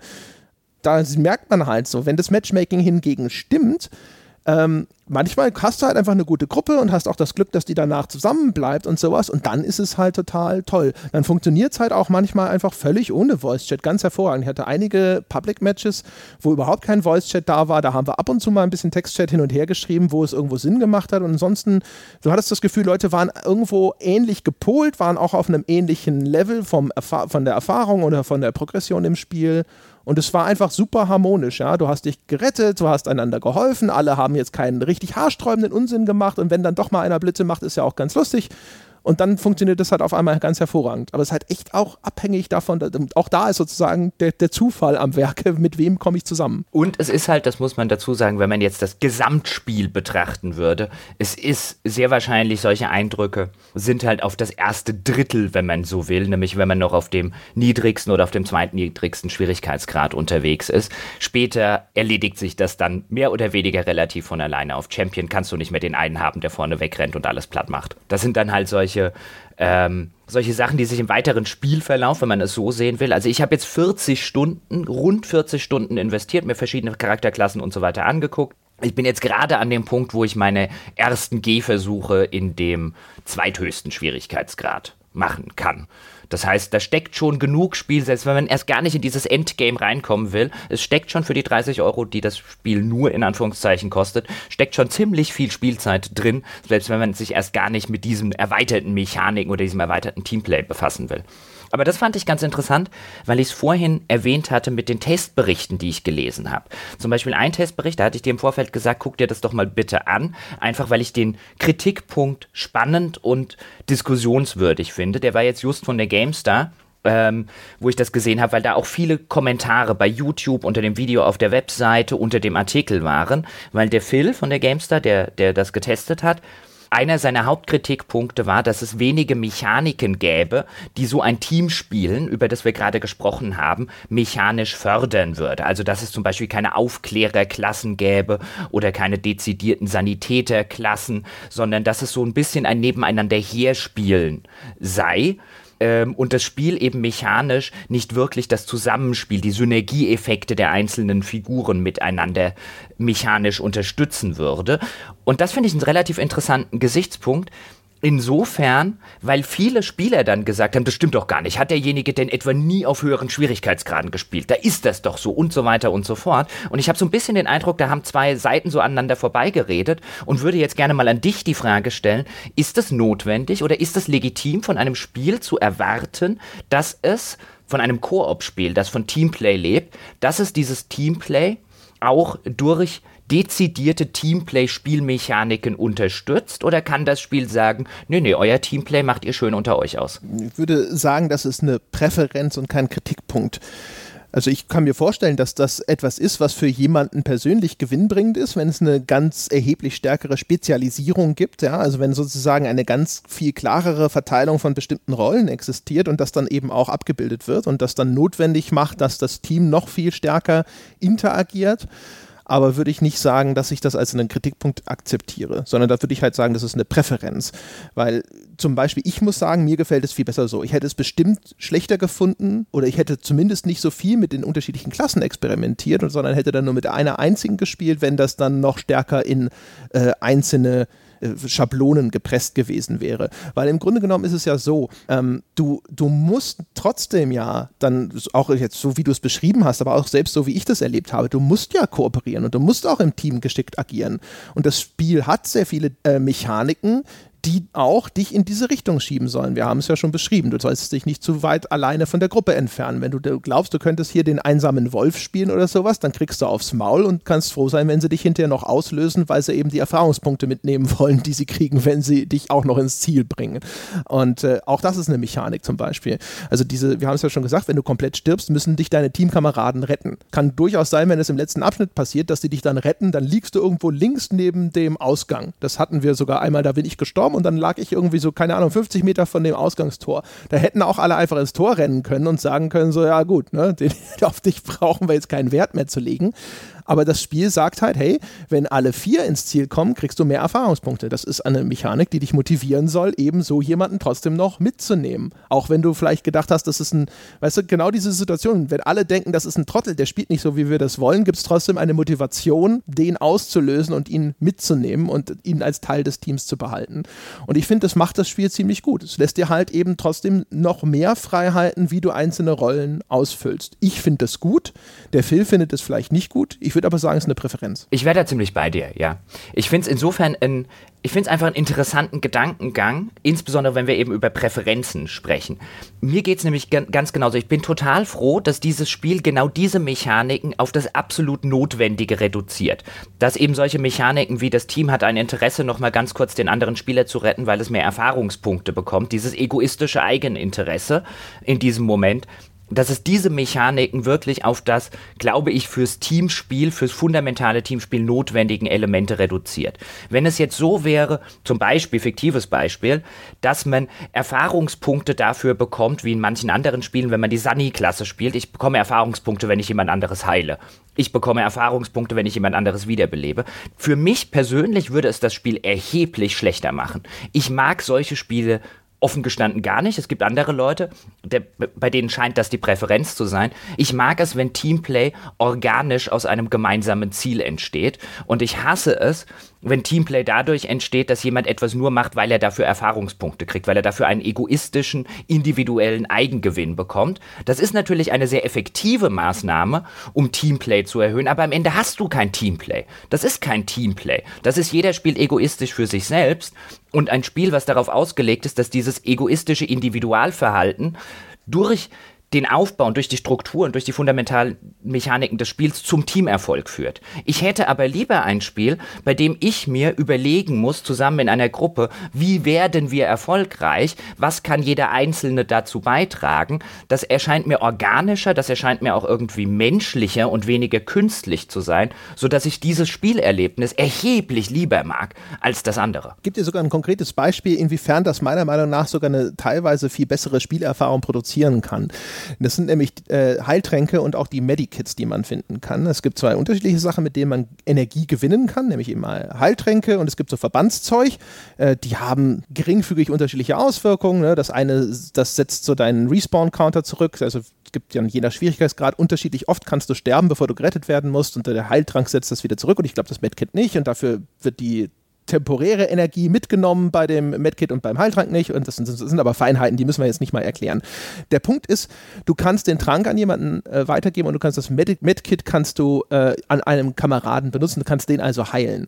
Und äh, wenn ich eine, wenn das eine Medic-Klasse ist, die quasi einfach nur qua ihres Designs ihre Erfahrungspunkte darüber bekommt, indem sie andere Leute heilt oder sowas, dann verfolgt sie egoistische Ziele, ist natürlich stärker incentiviert, das heißt, es wird effektiv häufiger passieren. Aber wenn ich es in Vermintide erlebe, wie mich jemand heilt, also ein, ein Health-Item, das er durchaus selber garantiert sehr gut gebrauchen kann, an, an mich verschwendet, wenn du so möchtest. Das ist so viel besser. Und das führt dazu, dass du sofort da sitzt und denkst so, hey, wenn der, wenn der Elfe jetzt mal was passiert, bin ich auch für dich da. Und das ist halt, das ist cool. Ja, ja, unbedingt, unbedingt. Und dann habe ich es auch gemerkt, weil ich habe ja eingangs gesagt, das ist so ein Spiel, was eigentlich nicht in mein Beuteschema reinfällt. Nun sind wir, glaube ich, beide nicht unbedingt die Online-Action-Spiel-Experten irgendwie vor dem Herrn. Man hat immer mal wieder im Laufe der Zeit sowas ausprobiert. Aber hier bei Vermintide sehe ich halt, welche Online-Spiele mir Spaß machen. Und das sind eben die, die auf dieser Ebene funktionieren und vielleicht ein bisschen anders als jetzt zum Beispiel so ein Battlefield oder so. Ohne jetzt sagen zu wollen, das eine ist besser, das andere ist schlechter. Ich glaube, man kann, du hast jetzt gerade ein Argument aufgemacht, das ich relativ schlüssig finde oder ein konkretes Beispiel genannt, das ich relativ schlüssig finde im Hinblick darauf oder als Argument dafür, dass die Variante, die wir jetzt vielleicht bevorzugen, die bessere ist. Man kann bestimmt, wenn man von der anderen Seite kommt, andersrum solche Argumente ebenfalls aufmachen. Am Ende ist es sehr wahrscheinlich, wie du eingangs gesagt hast, schon eine Präferenz. Aber hier habe ich jetzt so ein bisschen dieses Online-Spiel gefunden, dieses Online-Action-Spiel, das was für mich ist. Genau dieses Teamplay mag ich. Und genau dieses Teamplay funktioniert ein bisschen so ähnlich wie früher zu den Zeiten, wo ich noch erheblich mehr Online-Rollenspiele gespielt habe, wo man dann Instanzen oder Raids gemacht hat. Ich finde das sehr vergleichbar, äh, Vermintide, mit so einer schwierigen Instanz oder mit einer schwierigen Raid aus so einem klassischen Online-Rollenspiel, wo eben jeder seine Rolle übernimmt, wo man aber ein gemeinsames Ziel hat, wo man sich abspricht, wo man miteinander redet, wo nicht jemand Erfahrungspunkte, weißt du, wenn der Heiler den, den, den Tank vorne heilt, dann kriegt er dafür keine Erfahrungspunkte, weil der Heiler hat als Mitglied einer Gruppe ja ein Interesse daran, dass die komplette Gruppe, dass man als Team ins Ziel kommt, der muss dafür nicht incentiviert werden. Es reicht, wenn es am Ende eine Beuteincentivierung gibt oder am Ende eine Erfahrungspunkt-Incentivierung für alle anderen. Diese Individualincentivierungen sind offenbar etwas, und das habe ich jetzt bei Vermintide 2 wieder extrem gemerkt, die empfinde ich als zu künstlich und da empfinde ich, da habe ich auch nie das Gefühl in diesen Spielen, klar, es ist bestimmt was anderes, wenn man dort auch noch mit Leuten im Discord und mit Freunden und so weiter spielt,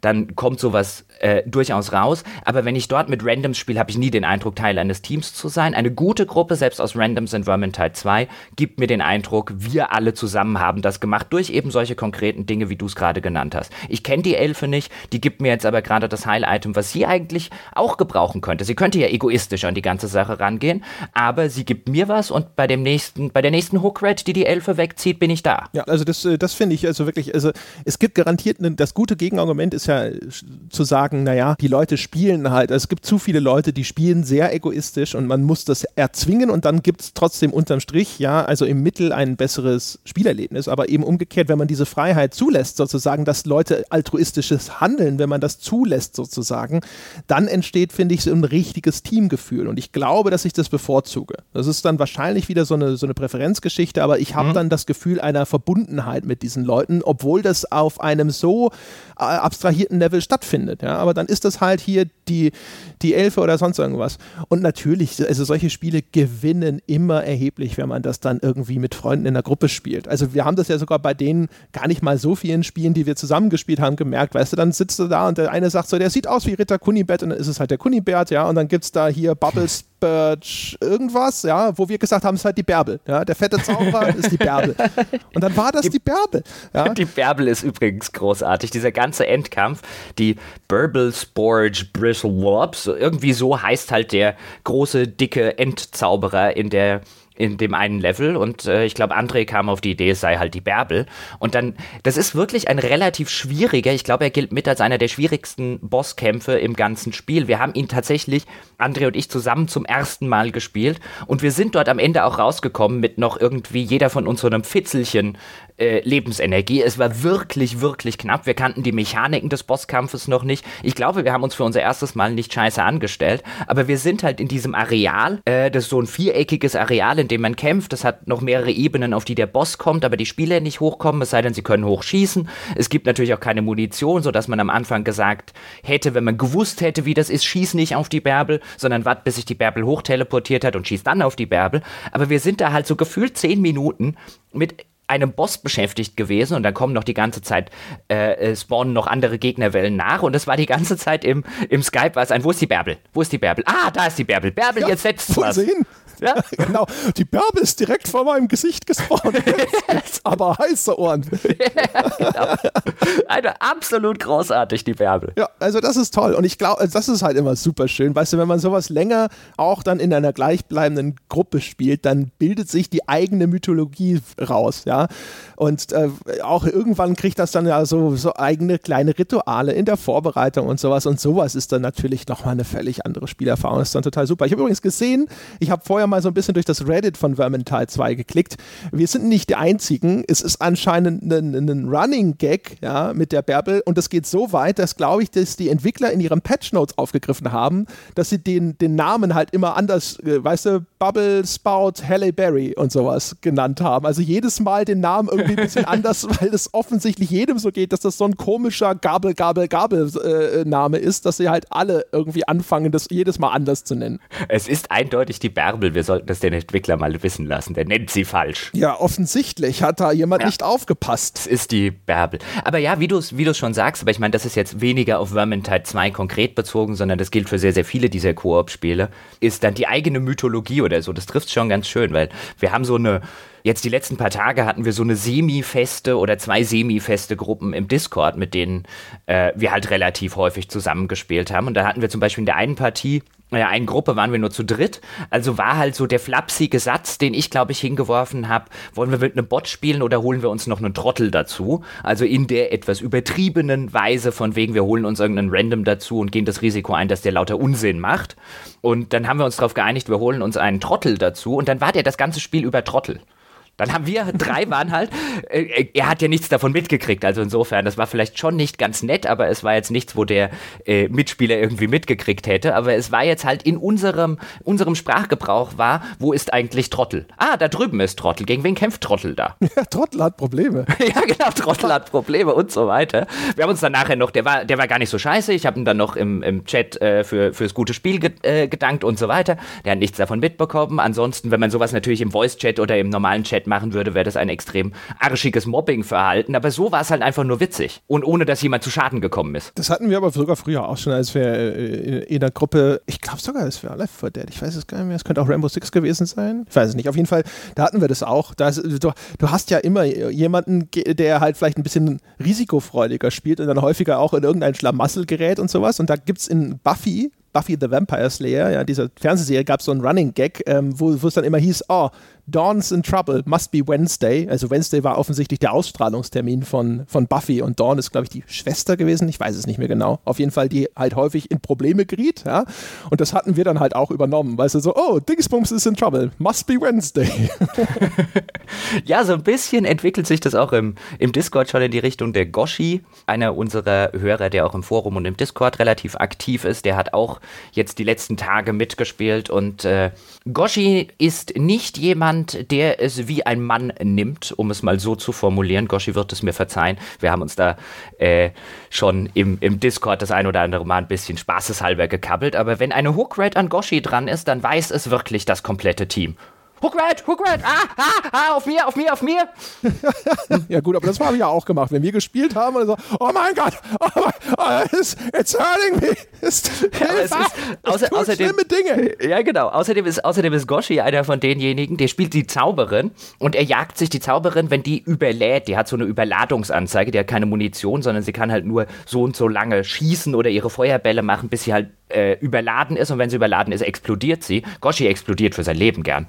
Auch das hat sich zum Running Gag entwickelt. Ist halt echt so immer so, so ne? Man, mehr, manche Leute sind halt, wie gesagt, ne? die, die versuchen es halt wirklich ganz knapp sozusagen mit einem Millimeter, bevor diese, äh, diese Überhitzungsanzeige gefüllt ist, auszureizen und manchmal verkalkuliert man sich da. Wenn wir zwei zusammen spielen, bin ich ja auch immer der Leroy Jenkins gewesen, weil ich halt auch, also wie gesagt, also gerade am Anfang, da, da konnte ich ja auch keine Patrouille stehen lassen also die, da ist was, das will umgehauen werden und dann wird das halt auch umgehauen, ja, und dann, äh, dann sitzt du halt außer da so, warum machst du das denn so? Ja, aber sie waren da, sie fahren doch da. Ich verstehst du das denn nicht? Ja, wenn sich so die unterschiedlichen Persönlichkeiten, das finde ich halt echt das, das, das Schöne an solchen kooperativen Spielen, wenn sich die unterschiedlichen Persönlichkeiten dann auch wirklich so wieder im Spiel wiederfinden die Geschichte da mit Goshi zum Beispiel, ich finde es ja total super. Die erinnert mich an einen äh, schottischen Mitspieler, den ich in meiner alten Lord of the Rings Online-Gilde vor etlichen Jahren hatte. Der war auch jemand, der, wenn ein Mob auf ihm drauf war, der hat auch so einen Damage-Dealer gespielt, wenn irgendein Boss oder ein, ein schwieriger Mob auf ihm drauf war, dann hat er das auch immer alle wissen lassen und dann war es immer ein Mates, I'm going dünn. I'm going dünn, Mates. Mates, I'm going dünn.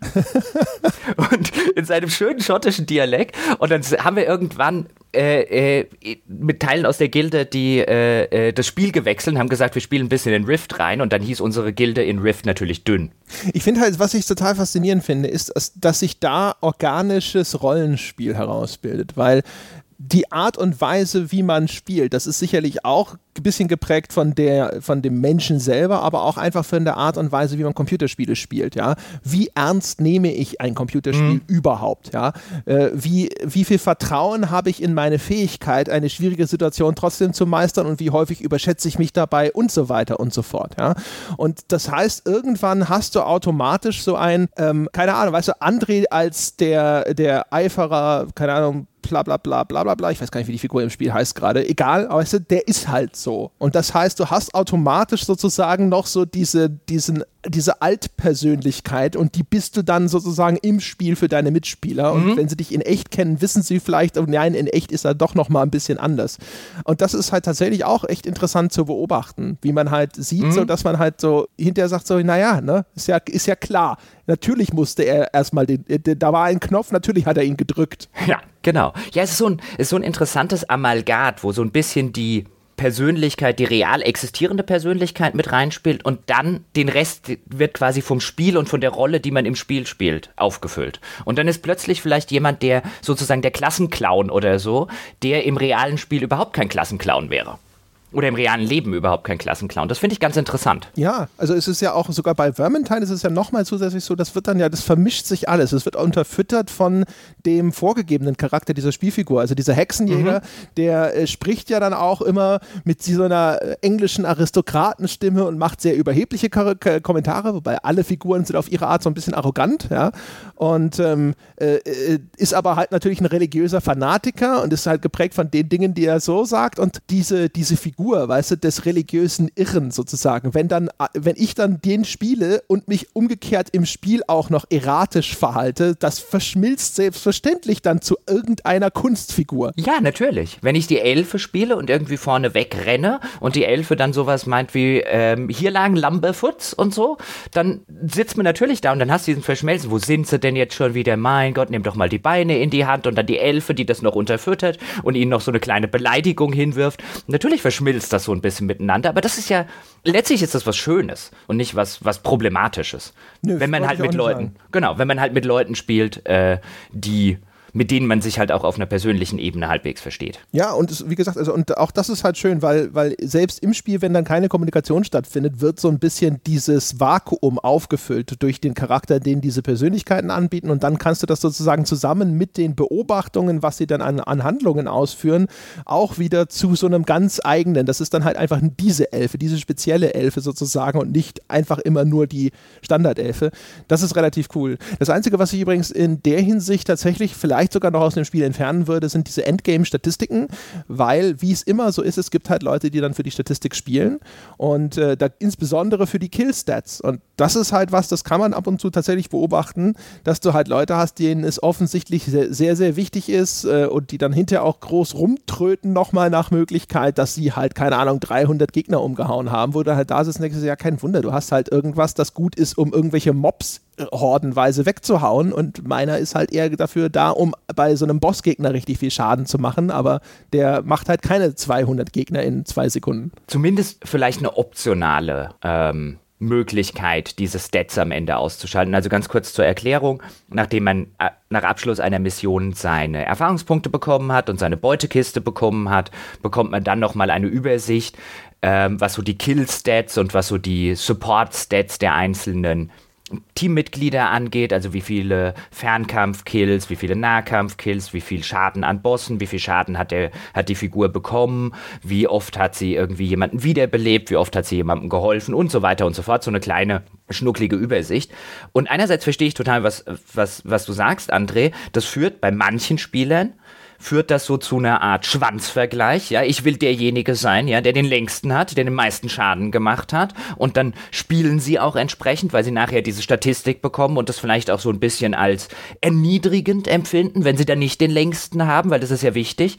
Mir persönlich, ich finde die eigentlich ganz hilfreich, weil es mir zum Beispiel jetzt zeigt, wenn ich jetzt den Slayer zum Beispiel spiele, den Zwerg, der eine reine DPS-Klasse ist von seinen ganzen Skills her, von seinen ganzen Talenten her, wenn ich da nachher dann drauf gucke und ich mache erheblich weniger Schaden als vielleicht irgendwie eine andere Klasse, die jetzt weniger DPS geprägt ist, dann würde ich mir im ersten Schritt denken ein, okay, irgendwie, irgendwie spiele ich hier noch falsch. Also ich finde, so eine Statistik kann auch extrem dabei helfen, dir zu zeigen, oder dir so ein paar Anhaltspunkte zu geben, was du vielleicht spielerisch noch nicht ganz richtig machst an so einem Spiel.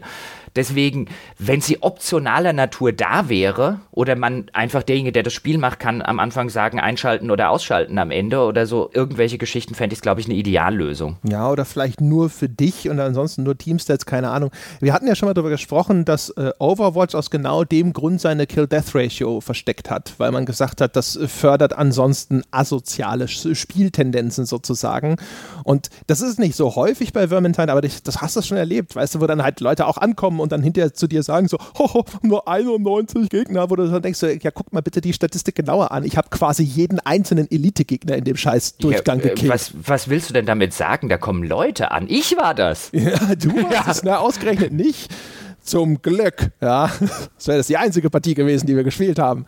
Am Anfang, intuitiv muss ich sagen, in die Falle tappe ich ja auch. Ich bin ja auch durchaus jemand, der immer so ein bisschen ehrgeizig ist. Und am Anfang habe ich auch gedacht, so, nee, ich habe viel zu wenig Killstats. Und bis du dann hinterher mal ein bisschen begreifst, wie das, wie unwichtig diese, diese einzelne Zahl an dieser einen Stelle ist. Also es gibt natürlich Durchgänge, aber da brauchst du auch keine Statistik, um das zu wissen. Da hast du halt einfach verkackt, ja, weil du hast irgendwie schlecht gespielt, die Klasse ist neu, du hast einfach dich dumm angestellt oder Pech gehabt oder sonst irgendwas. Aber das sind so Durchläufe, da brauche ich dann auch keine End Endstatistik mehr. Da weiß ich schon, dass ich das nicht so, dass ich da nicht so der MVP im Team gewesen bin.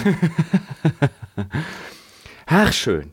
Dann, wir nähern uns mit eiligen Schritten der Zwei-Stunden-Marke. Wir haben mal wieder eine Flut ja, an Minuten nach draußen ja. geschickt. Eine Tide sozusagen. Ja, eine Tide sozusagen, allerdings ohne Ungeziefer. Bei uns gibt es keine Ungeziefer. Wir reden nur über Ungeziefer. Ähm, was wollte ich jetzt sagen? Ach so, ich wollte sagen, wollen wir ganz kurz einen wertschätzenden Teil hinten dranhängen. Ich mache es bei mir in zwei Sätzen. Ähm, muss nicht nochmal alles rekapitulieren, was wir in den vergangenen zwei Stunden gesagt haben. Ich würde sagen, für diejenigen, die jetzt nach dieser Folge Interesse daran haben, für 30 Euro, es ist ein sehr fair bepreistes Spiel, ist es eine absolute Vollpreisempfehlung. Ja, ich muss einen Disclaimer vorweg schicken und nochmal daran erinnern, dass ich jetzt nicht die wahnsinnig mega super Spieldauer in dem Spiel habe, um jetzt alles in seinen Facetten zu erfassen. Ähm, ich finde das Spiel mit 30 Euro, finde ich ehrlich gesagt auch wirklich, also ist schon echt erstaunlich günstig. Ich habe Left 4 Dead sehr, sehr gerne gespielt. Ähm, das Vermintide hat aus, aus den erwähnten Gründen für mich nicht die gleiche Qualität entfaltet, obwohl es eigentlich das facettenreichere Spiel ist vielleicht. Aber keine Ahnung, also wer jetzt, äh, wer jetzt nickenden Kopfes immer da gesessen hat und sowas, dem kann man das durchaus zum Vollpreis empfehlen. Also für mich persönlich so auf der grünen Wiese ist es eher so der, der typische 70er. Ne? Gut, kann man super spielen, war schön, keine verschwendete Zeit aber auch nichts, wo ich jetzt in die Hände klatsche oder sonst irgendwas und sage, oh, das spiele ich jetzt bis ans Ende meiner Tage weiter oder so. Aber es war schön, es waren schöne 20 Stunden. Bis ans Ende meiner Tage wahrscheinlich nicht, aber ich habe jetzt fast 40 Stunden drin und ich freue mich schon wieder heute Abend. Morgen Abend ist ja dann der Hörerstammtisch. Sie merken, wir nehmen das am Freitag auf. Ja, aufmerksame Hörer. Morgen Abend wird es wahrscheinlich nicht gehen. Dann will ich nächste Woche noch ein bisschen mit Paul spielen. Der hat sich jetzt den zweiten Teil auch gekauft. Also ich werde das definitiv noch weiterspielen. Ich freue mich schon richtig gehend drauf. Deswegen ist es auf meiner grünen Wiese steht da definitiv eine 8 und wahrscheinlich eine 5 hinten dran. So. Zack, bumm. Meine Damen und Herren, jetzt sind Sie umfassend informiert, ob Sie zum Kammerjäger taugen oder nicht, ob das sozusagen der richtige Karrierewunsch ist in diesem Sinne, ja, wenn äh, Sie sich überlegt haben, während wir hier über Heerscharen gesprochen haben, die es zurückzuschlagen gilt. Sie wissen, es gibt Heerscharen anderer Podcasts da draußen, die aus irgendwelchen Gründen tatsächlich immer noch gehört werden. Ja. Und äh, um die zurückzuschlagen auf iTunes, brauchen wir Ihre Stimme, wir brauchen Ihre Stimme bei den verdienten 5-Sterne-Reviews, um weiterhin die Charts dominieren zu können oder, und oder zukünftig dominieren zu können. Dementsprechend, wenn Sie es noch nicht getan haben, seien Sie so freundlich. Sie würden uns damit wirklich einen Gefallen tun, ja, sozusagen kooperativ spielen äh, indem Sie uns einfach auf iTunes diese gute Wertung verpassen. Schreiben Sie uns auch noch ein paar nette Worte dazu, dann lesen wir das und lächeln innerlich wie äußerlich. Außerdem gibt es wie immer für Sie die Möglichkeit, in das große und beste Team der Bäcker zu wechseln, um dort richtig sozusagen Ihre Lebenszeit und auch Ihren Geldeinsatz zu optimieren. Das können Sie tun, indem Sie auf patreon.com slash auf ein Bier vorbeischauen und dann bekommen Sie auch Zugang zu all unserem Loot und dafür brauchen braucht es keinen Random Number Generator, den gibt es einfach so. Tausende, übertrieben, aber wirklich Dutzende über Dutzende von Bonusinhalten warten darauf, von Ihnen entdeckt zu werden. Und wenn diese ganze Patreon-Geschichte Ihnen noch nicht so viel sagt, auf gamespodcast.de, da gibt es einen Artikel, den finden Sie gleich oben, der heißt Das Bäcker FAQ und da erklären wir, wie das alles funktioniert. Und wie immer, wenn Sie Lust haben, mit uns über diese Folge oder über Gott und die Welt zu diskutieren, in respektvoller Atmosphäre ist das das weltbeste Spieleforum unter forum.gamespodcast.de die ideale Anlaufstelle. Das soll's gewesen sein über Ratten und Oger für diese Woche. Wir hören uns nächste Woche wieder. Bis dahin.